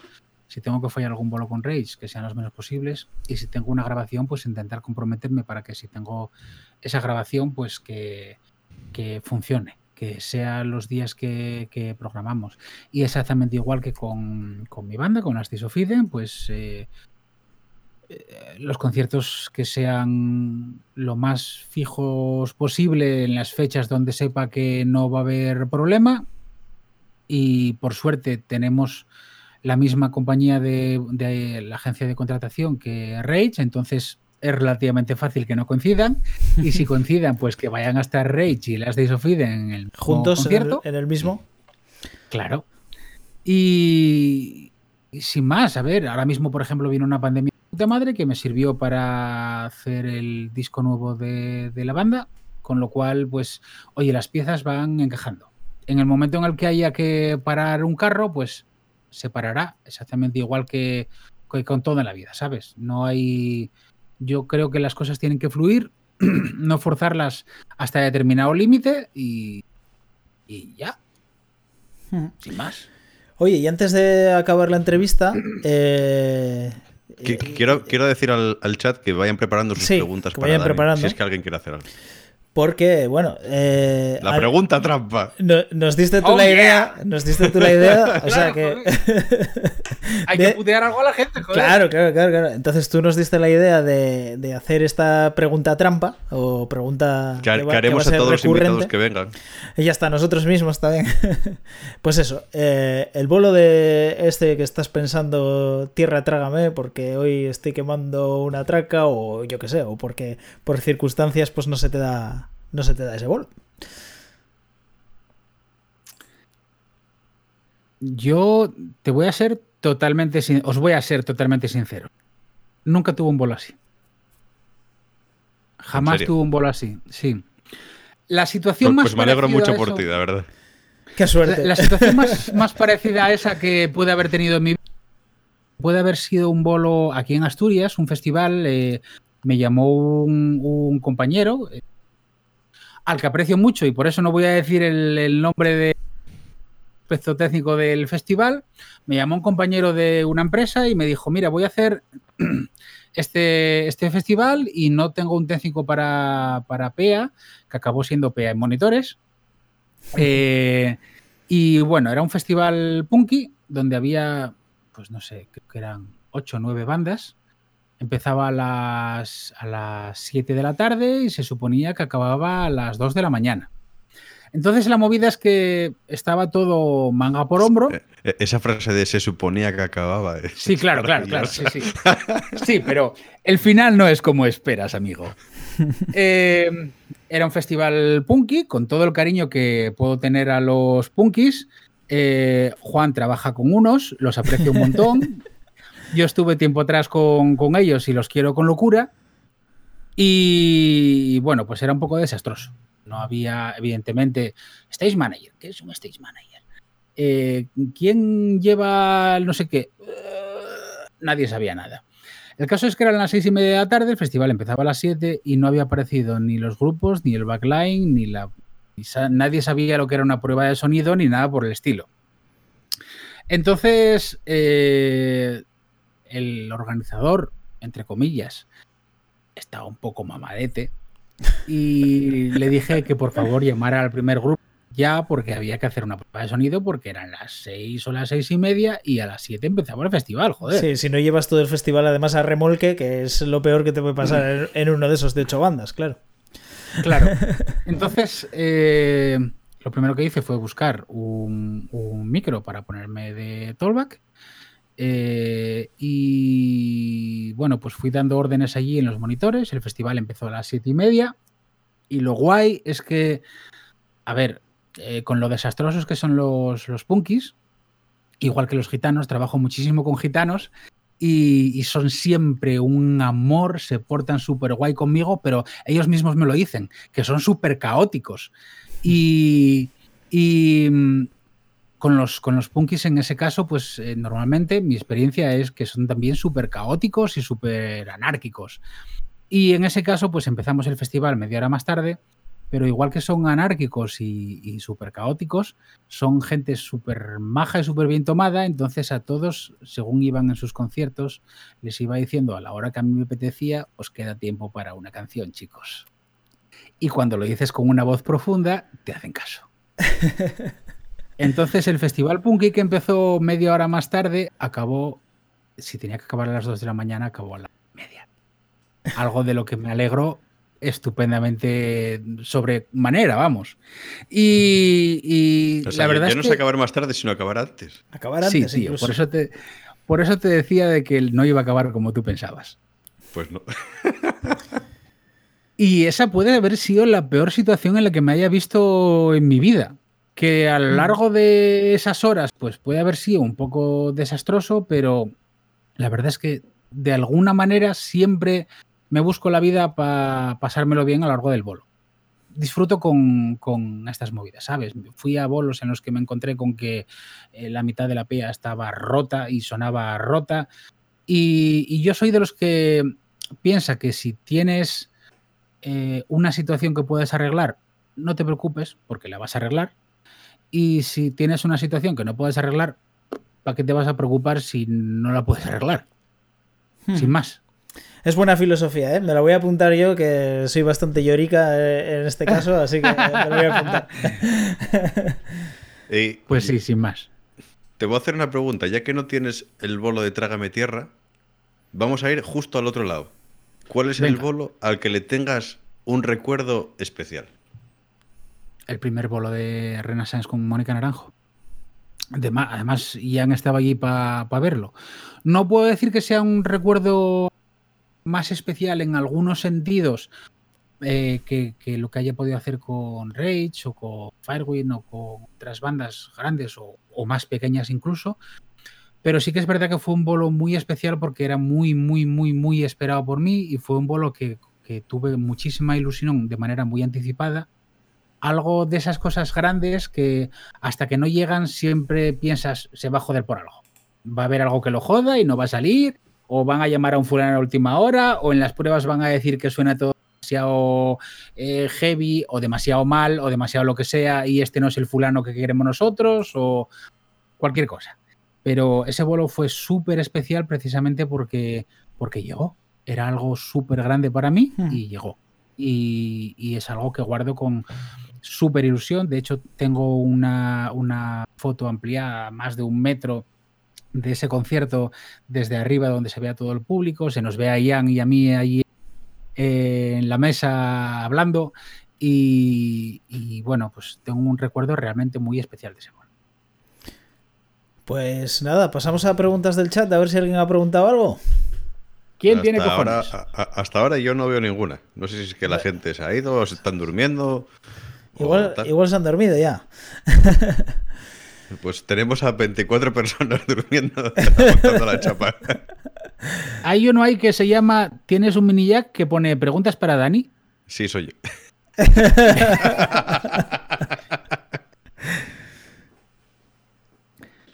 Vale, eh, no sé, si aparece alguna, te la transmito. Bien. Y si no, eh, yo te quería dar las gracias por estar aquí hoy. Pues sí, la verdad es que sí. Yo los do- dar dos, yo no. Los dos, ¿eh? Los dos. Lo he hecho adrede, a ver si saltabas. ¿eh? Sabía que iba a saltar. Eh, Pues eso, Dani, de parte de los dos, muchísimas gracias por estar aquí hoy. Eh, esperamos que llegue el momento donde haya bastante más gente que hoy y puedas transmitir toda tu sabiduría y tu placer de compartir, hablar contigo, porque es un placer. Y pues que más gente pueda disfrutar de esa sensación. Pues yo tengo que decir, chicos, que para mí lle un hojazo un placer el que me hayáis invitado. La verdad es que, joder, sois dos personas que admiro mucho personalmente y profesionalmente. Eh, y, y, joder, pues que, que coincida todo eso y que esas dos personas a las que admiras profesional y personalmente, pues te llamen y te digan, hey, tío, vamos a hacer un programa por Twitch. ¿Qué es eso de Twitch? Creo que Dani se acordará de que fue lo que le dije. ¿Qué es eso? ¿Qué, qué? Y- Tal cual, tal cual, literal. Sí, sí. Nosotros hasta hace dos días tampoco lo sabíamos muy bien. Ni lo tenemos muy Ni claro. lo tenemos muy claro tampoco todavía. Y que me llaméis para contar conmigo, pues me, me mola mogollón, me enorgullece mucho porque, bueno, pues a última hora, eh, joder, pues yo creo que hay mucha gente, conocéis a mucha gente muy preparada, muy guay, que sabe muy bien lo que, lo que hace y que, que me hayáis llamado para esto, pues eh, no, me, no me pongo en una situación mejor que la que estaba, porque yo a última hora pues simplemente soy un fulano que se pone delante de los faders, mueve roscas arriba y abajo y, intento no joder mucho a los que se me pongan delante. Eh, pero, pero, joder, que eso, que me hayáis llamado para esta movida, me la mogo yo. Gracias, chicos. Nada, a, ti y sobre todo, no sé, no sé a ti, Dani, eh, Dani Tech, no G, pero se, se me ha hecho una entrevista súper corta y llevamos como dos horas hablando o una barbaridad, vamos. Lle- o sea, Llevamos dos horas de streaming. o de streaming, por eso. Y se me ha hecho todo súper corto, así que yo creo que eso es gracias a ti que, que nos has amenizado esto tremendamente, vamos. O sea que genial. Oye, yo sé Tenemos- que tenemos preguntas, Dani, ¿eh? Oh yeah! Han llegado preguntas. Gon143 nos dice: ¿Qué odias más de tu trabajo? A los de luces. No. Pobres, hombre, déjalos, joder, son seres inferiores. Yo creo que es una mala pregunta para ti porque no creo que haya nada que odies de este trabajo.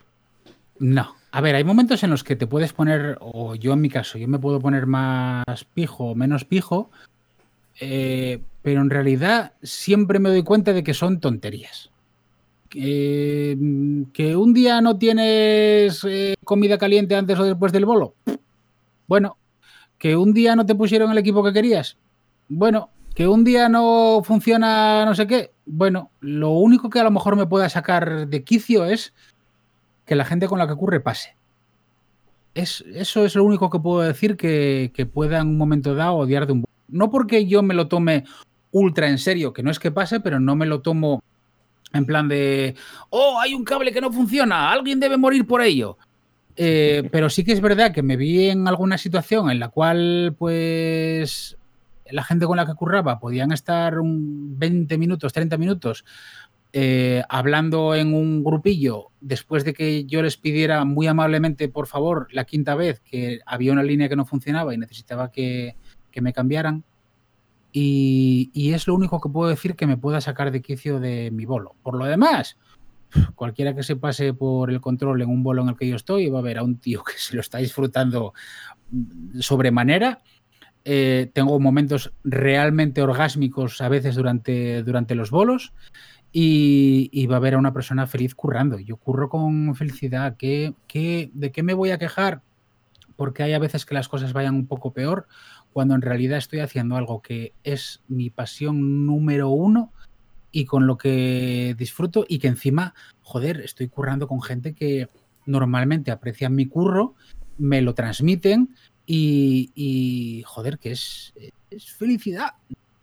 Lo, lo, que si yo estuviese metido en otro curro, en otra cosa que no me gustase, pues diría, joder, odio algo de mi curro, pero es el curro que adoro, es lo primero, si me dijeran, ¿qué es una cosa que quiero hacer, en la vida? Esto. Después uh -huh. de toda mi experiencia en la vida, esto es lo que quiero hacer. Entonces, me siento súper afortunado. Yo también. No, no, puedo quejarme por nada. No puedo que... decir, odio algo de mi curro. No, no odio nada. Incluso en los momentos más chungos, soy feliz. A ver, yo, yo, hay muchas veces cuando ya son horas intempestivas, llevas 30 mil millones de horas y varios días, que sí que le tengo un poco de, de, de odio, pero porque estás hecho un Cristo, ¿sabes? Ya no hay cerebro, ya no hay fuerzas, ya no Está, hay nada. Estás hecho un Cristo, pero incluso palmando, como palmamos muchas veces. Eh... No, no, pero, o sea, pero estás, estás, estás, hecho un Cristo en ese momento y estás sí, enfadado sí, sí. en ese momento. Al día siguiente, otros días después. Sí, o sea, tienes, solo te vienen recuerdos buenos. Y quieres volver, ¿sabes? O sea, quieres volver otra vez a palmar, te da igual. So, sobre Mira, todo cuando, te, cuando, te, llama Dan y te dice, ¿vamos al Terrastur a cenar? Y yo, por supuesto. Mira, yo te puedo decir, por ejemplo, que el, eh, es una anécdota con, con, el manager de Mónica Naranjo, que durante un año abundante, pues eh, me vio en todos los bolos y, joder, él siempre que lo vi hablar a otra persona sobre mí, pues siempre dice que, joder, es un tío que siempre está alegre, que no sé qué y tal. Y una vez me dio enfadado. Una vez me dio enfadado en México precisamente por, por que había gente que no estaba rindiendo en su curro, pero además de una manera que, que nos estaba perjudicando muchísimo de cara al show.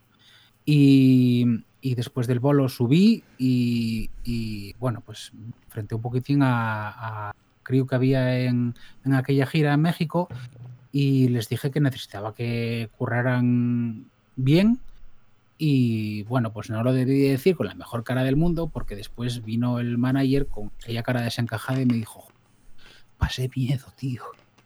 Y me lo decía en serio, me dice, es que pasé miedo. Y yo creo que es la única situación en la que me puedas ver con una cara que sea diferente a... Porque, porque mi curro me hace feliz. Vale, Pero... tenemos otra pregunta de, de, Nafaro, o sea, de Naché. Nuestro oh, yeah, moderador. es que lo tenemos ahí de moderador, metiendo a espadazos a gente que se porta mal. Que el señor Lucero. Bastante... El ¿Dejáis señor entrar Lucero. luceros aquí? Es que incluso... Siempre tiene que haber un lucero en algún lado. Joder. Incluso... De hecho, nos falta uno de vídeo. Sí. Sí, sí, eso está claro, ¿eh? Nos falta uno de vídeo. No, in- incluso Nache, tendremos, te quiero, tío. tendremos alguna entrevista con algún lucero también para, para bueno, meterles un poco, yo que sé, para Este que, programa que nos acaba vean. de perder 5 puntos en mi de más mola. Y de vídeo también, ¿eh? Ten- tendremos de todo. De todo. Bueno, pu- pues Nachete quiere preguntar, que creo que lo estás viendo. ¿Cómo hace cómo- para currar de técnico de FO y a la vez ponerse a grabar? De- bueno, Naché, Naché tuvo la suerte o desgracia, yo creo que más desgracia, de acabar en la última gira larga que, que hice con antes, justo antes de la pandemia, que fue el, mes que nos fuimos con Rage por Europa. Pues Naché acabó de lucero en esa gira. Sufrió las luces en esa gira. Y, y sí que es verdad que, a ver, a mí me mola mucho todo, pues tengo muchísimos bolos grabados en pista y me gusta también el mundo del vídeo y grabar vídeos de vez en cuando. Entonces, en esa gira lo normal era que al final del bolo, cuando ya estaba todo más o menos controlado y quedaban dos o tres canciones, pues me iba por la sala con la cámara mientras se quedaba la mesa en automático y, y grababa, pues eso, todo lo que podía para tener un recuerdo. Me mola mucho tener recuerdos. Tengo, creo que el primer bolo en el que toqué en mi vida con 12 o 13 años lo tengo grabado y desde entonces grabo prácticamente todo. Todo. Tengo gigas y gigas y teras de vídeo y cintas VHS y cintas de mini VHS y de todo porque me mola mogollón. Y cuando voy a currar en giras, pues me mola, por ejemplo, pues eso, el vídeo que hice con, con Mónica Naranjo en, en Mérida, me moló un poquitín eh, grabar todo el antes, el después, las pruebas, no sé qué. Hago muchas fotos y me mola mucho tener recuerdo. Luego tenemos otra pre- otra pregunta que es de Sergio, pero ¿Qué? es justo la que te transmitimos antes por Instagram. Yo creo que es, es la misma persona, ¿no? Sí, yo, Sí, sí. yo creo que sí. Oye, apunta, Entonces, apúntate, Sergio- Dani, el nombre porque, porque yo creo que vas a tener que... Imagino que Sergio, eh, si pone Las Titans, será porque toca en esa banda tan de puta madre rollo Rise Against, Las Titans. Sergio, me mola mucho tu banda. Estás aceptado a las prácticas. Así, así, así. Sí, pues eh, nada, Sergio, por si no escuchaste antes la respuesta, pues tirar de agenda e intentar organizarse posible de cara al futuro. Ahora mismo, por ejemplo, desde que curro con toda esta gente, la verdad es que por suerte me dan fechas con mucha antelación. Yo, por ejemplo, ahora mismo tengo ya prácticamente todo el calendario de lo que espero que vaya a poder currar este año y tengo calendario para la mitad de la primera mitad de 2022. Entonces, bueno, pues más o menos con esa organización y con esa antelación, pues eh, ya tengo todo lo que va a ser las fechas de la gira de Mónica Naranjo de este año, todas las fechas de la gira de Rage de este año. Bueno, pues eso. Y luego, pues ir rellenando. ¿Algo aquí? ¿Puedo grabar un disco? Vamos a por ello. ¿No puedo grabar un disco? Pues nada. Aquí no hay eh, conciertos, ni disco, ni nada. Podemos tocar. Vamos a tocar. Ujú. Sin más. Bueno, te, pues te da que las gracias, ¿eh? Te da las gracias por, por todo. Gracias a ti, Sergio. Gracias a ti. Sí, qué guay, sí. Joder, las Titans, yo, yo hice un par de bolos de las Titans en Festiamas o alguna cosa así. Puede incluso que, mira, Sergio, si acabas eh, haciendo las prácticas en el estudio, es posible incluso que tenga alguna grabación multipista de tu banda. Pero bueno, pues, eh, pues nada, oye, que, que un placer, Dani, tío. O sea, es que la verdad es que se ha pasado el tiempo volando. Pero. Lo siento por los que sean de fuera, pero lo- como decimos aquí, prestóme mucho. A nosotros también nos ha gustado muchísimo. Bueno, bueno, a mí me ha gustado muchísimo, como diría Dani, el otro Dani, el de aquí. Pero eso. Yo, estoy encantado. O sea, Pues compartir esto sí. con dos amigos como vosotros, pues es, es un orgullo para mí. Muy guay, muy prestoso. Y, y- joder, pues nada, para repetir cuando queráis y habrá que seguir frecuentemente. Eso es. Y ya sabes cuál es tu streaming favorito, ¿no? Recuérdalo.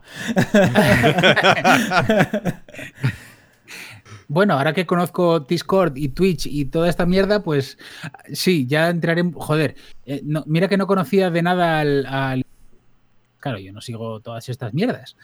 Pero lo primero que vi nada más entrar en Twitch, una imagen de un vídeo del tío este en directo.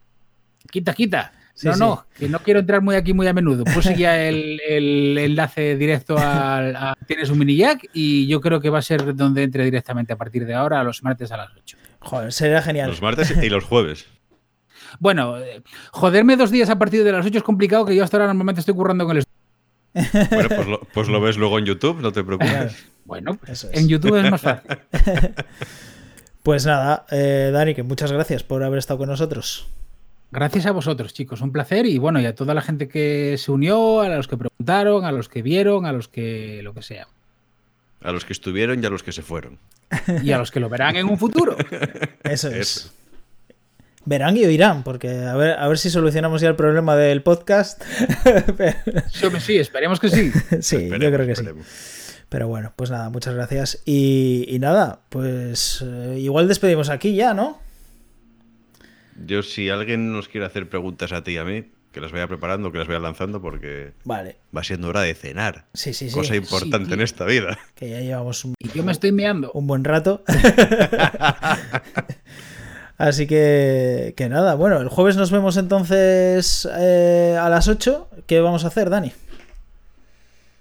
Hablar, Pues reaccionar pasa- a esto, pasárnoslo ¿no? bien. Pasárnoslo bien, reaccionar a esta entrevista un poco, a ver si a alguien le ha quedado alguna Yo creo que duda. cogeremos aunque- los mejores momentos de, de Dani, Sí, de esto que, que- que nos ha dejado aquí, es que hay perlitas. sí, Hay la verdad es que sí.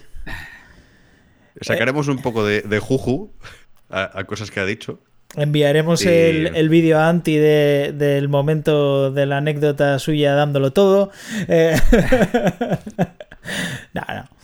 Hay, hay muchísimas cosas que, que podemos sacar para el jueves y nada, hablaremos un poco también de, de, pues de nuestra pequeña filosofía de trabajo, eso lo dejaremos para los jueves y yo qué sé, el material que utilizamos o cómo vamos de gira, cosas de esas, que creo que puede ser... O sea, básicamente también. lo que estamos diciendo es que no tenemos ni idea de qué vamos a hacer. Efe- Efectivamente, pero bueno. Ah, lo, lo que sí sabemos el jueves es que vamos a anunciar a nuestro invitado o invitada del martes que viene. O sea que, Eso sí. O sea que hay que estar atentos para, para ver quién, quién viene. Y, y nada, esa- eso es lo que podemos decir hasta ahora. Pues nada, nos despedimos de señores de, de- del chat. Eh, no sé. Eh, Sergio nos pone que practicar con la mierda esta igual también lo podéis hacer el jueves. Bueno, Sí. eh, ya sabemos cómo es Sergio, eh, todos le conocemos O aquí. sea, a ver, ¿cómo oye la movida? ¿Aquí dejáis que entren luceros y que hablen calvos? todo, todo. Sí, tío. Sí. Pero bueno, pues nada. eh, eh, nos despedimos aquí, ¿no? Sí. Ponemos el outro. Ah, por cierto, que se me había olvidado decir una cosa. Eh, nuestro opening, que ha sido realizado por Alberto Martínez. El logo fue realizado. Muchísimas gracias. Eso es. El logo realizado por Roberto San Millán y eh, la sintonía, como visteis en el vídeo de la presentación de sintonía, fue realizada por eh, Johnny Simón. Que bueno, hay que agradecerles, ¿no? Porque, joder, está guay que nos hagan esas cosas. Así que nada, y hoy el primer capítulo de Tienes un mini jack con el señor Dani G, que está por aquí. Así que nada, muchas gracias a todos por, por habernos visto hoy y nada. Que, Y nos vemos el jueves. Que, que volvemos el jueves, el jueves a las 8, otra cita. Eh, supongo que, que no nos alarguemos tanto, pero bueno, yo qué sé, igual sí. No sé. ¿Quién, quién sabe? Igual estamos a gusto también como hoy, tan, tan a gusto como hoy, y, y nos dan las 3 de la mañana. bueno, os dejo ahí con el outro. Venga, hasta luego. Chao. Yeah.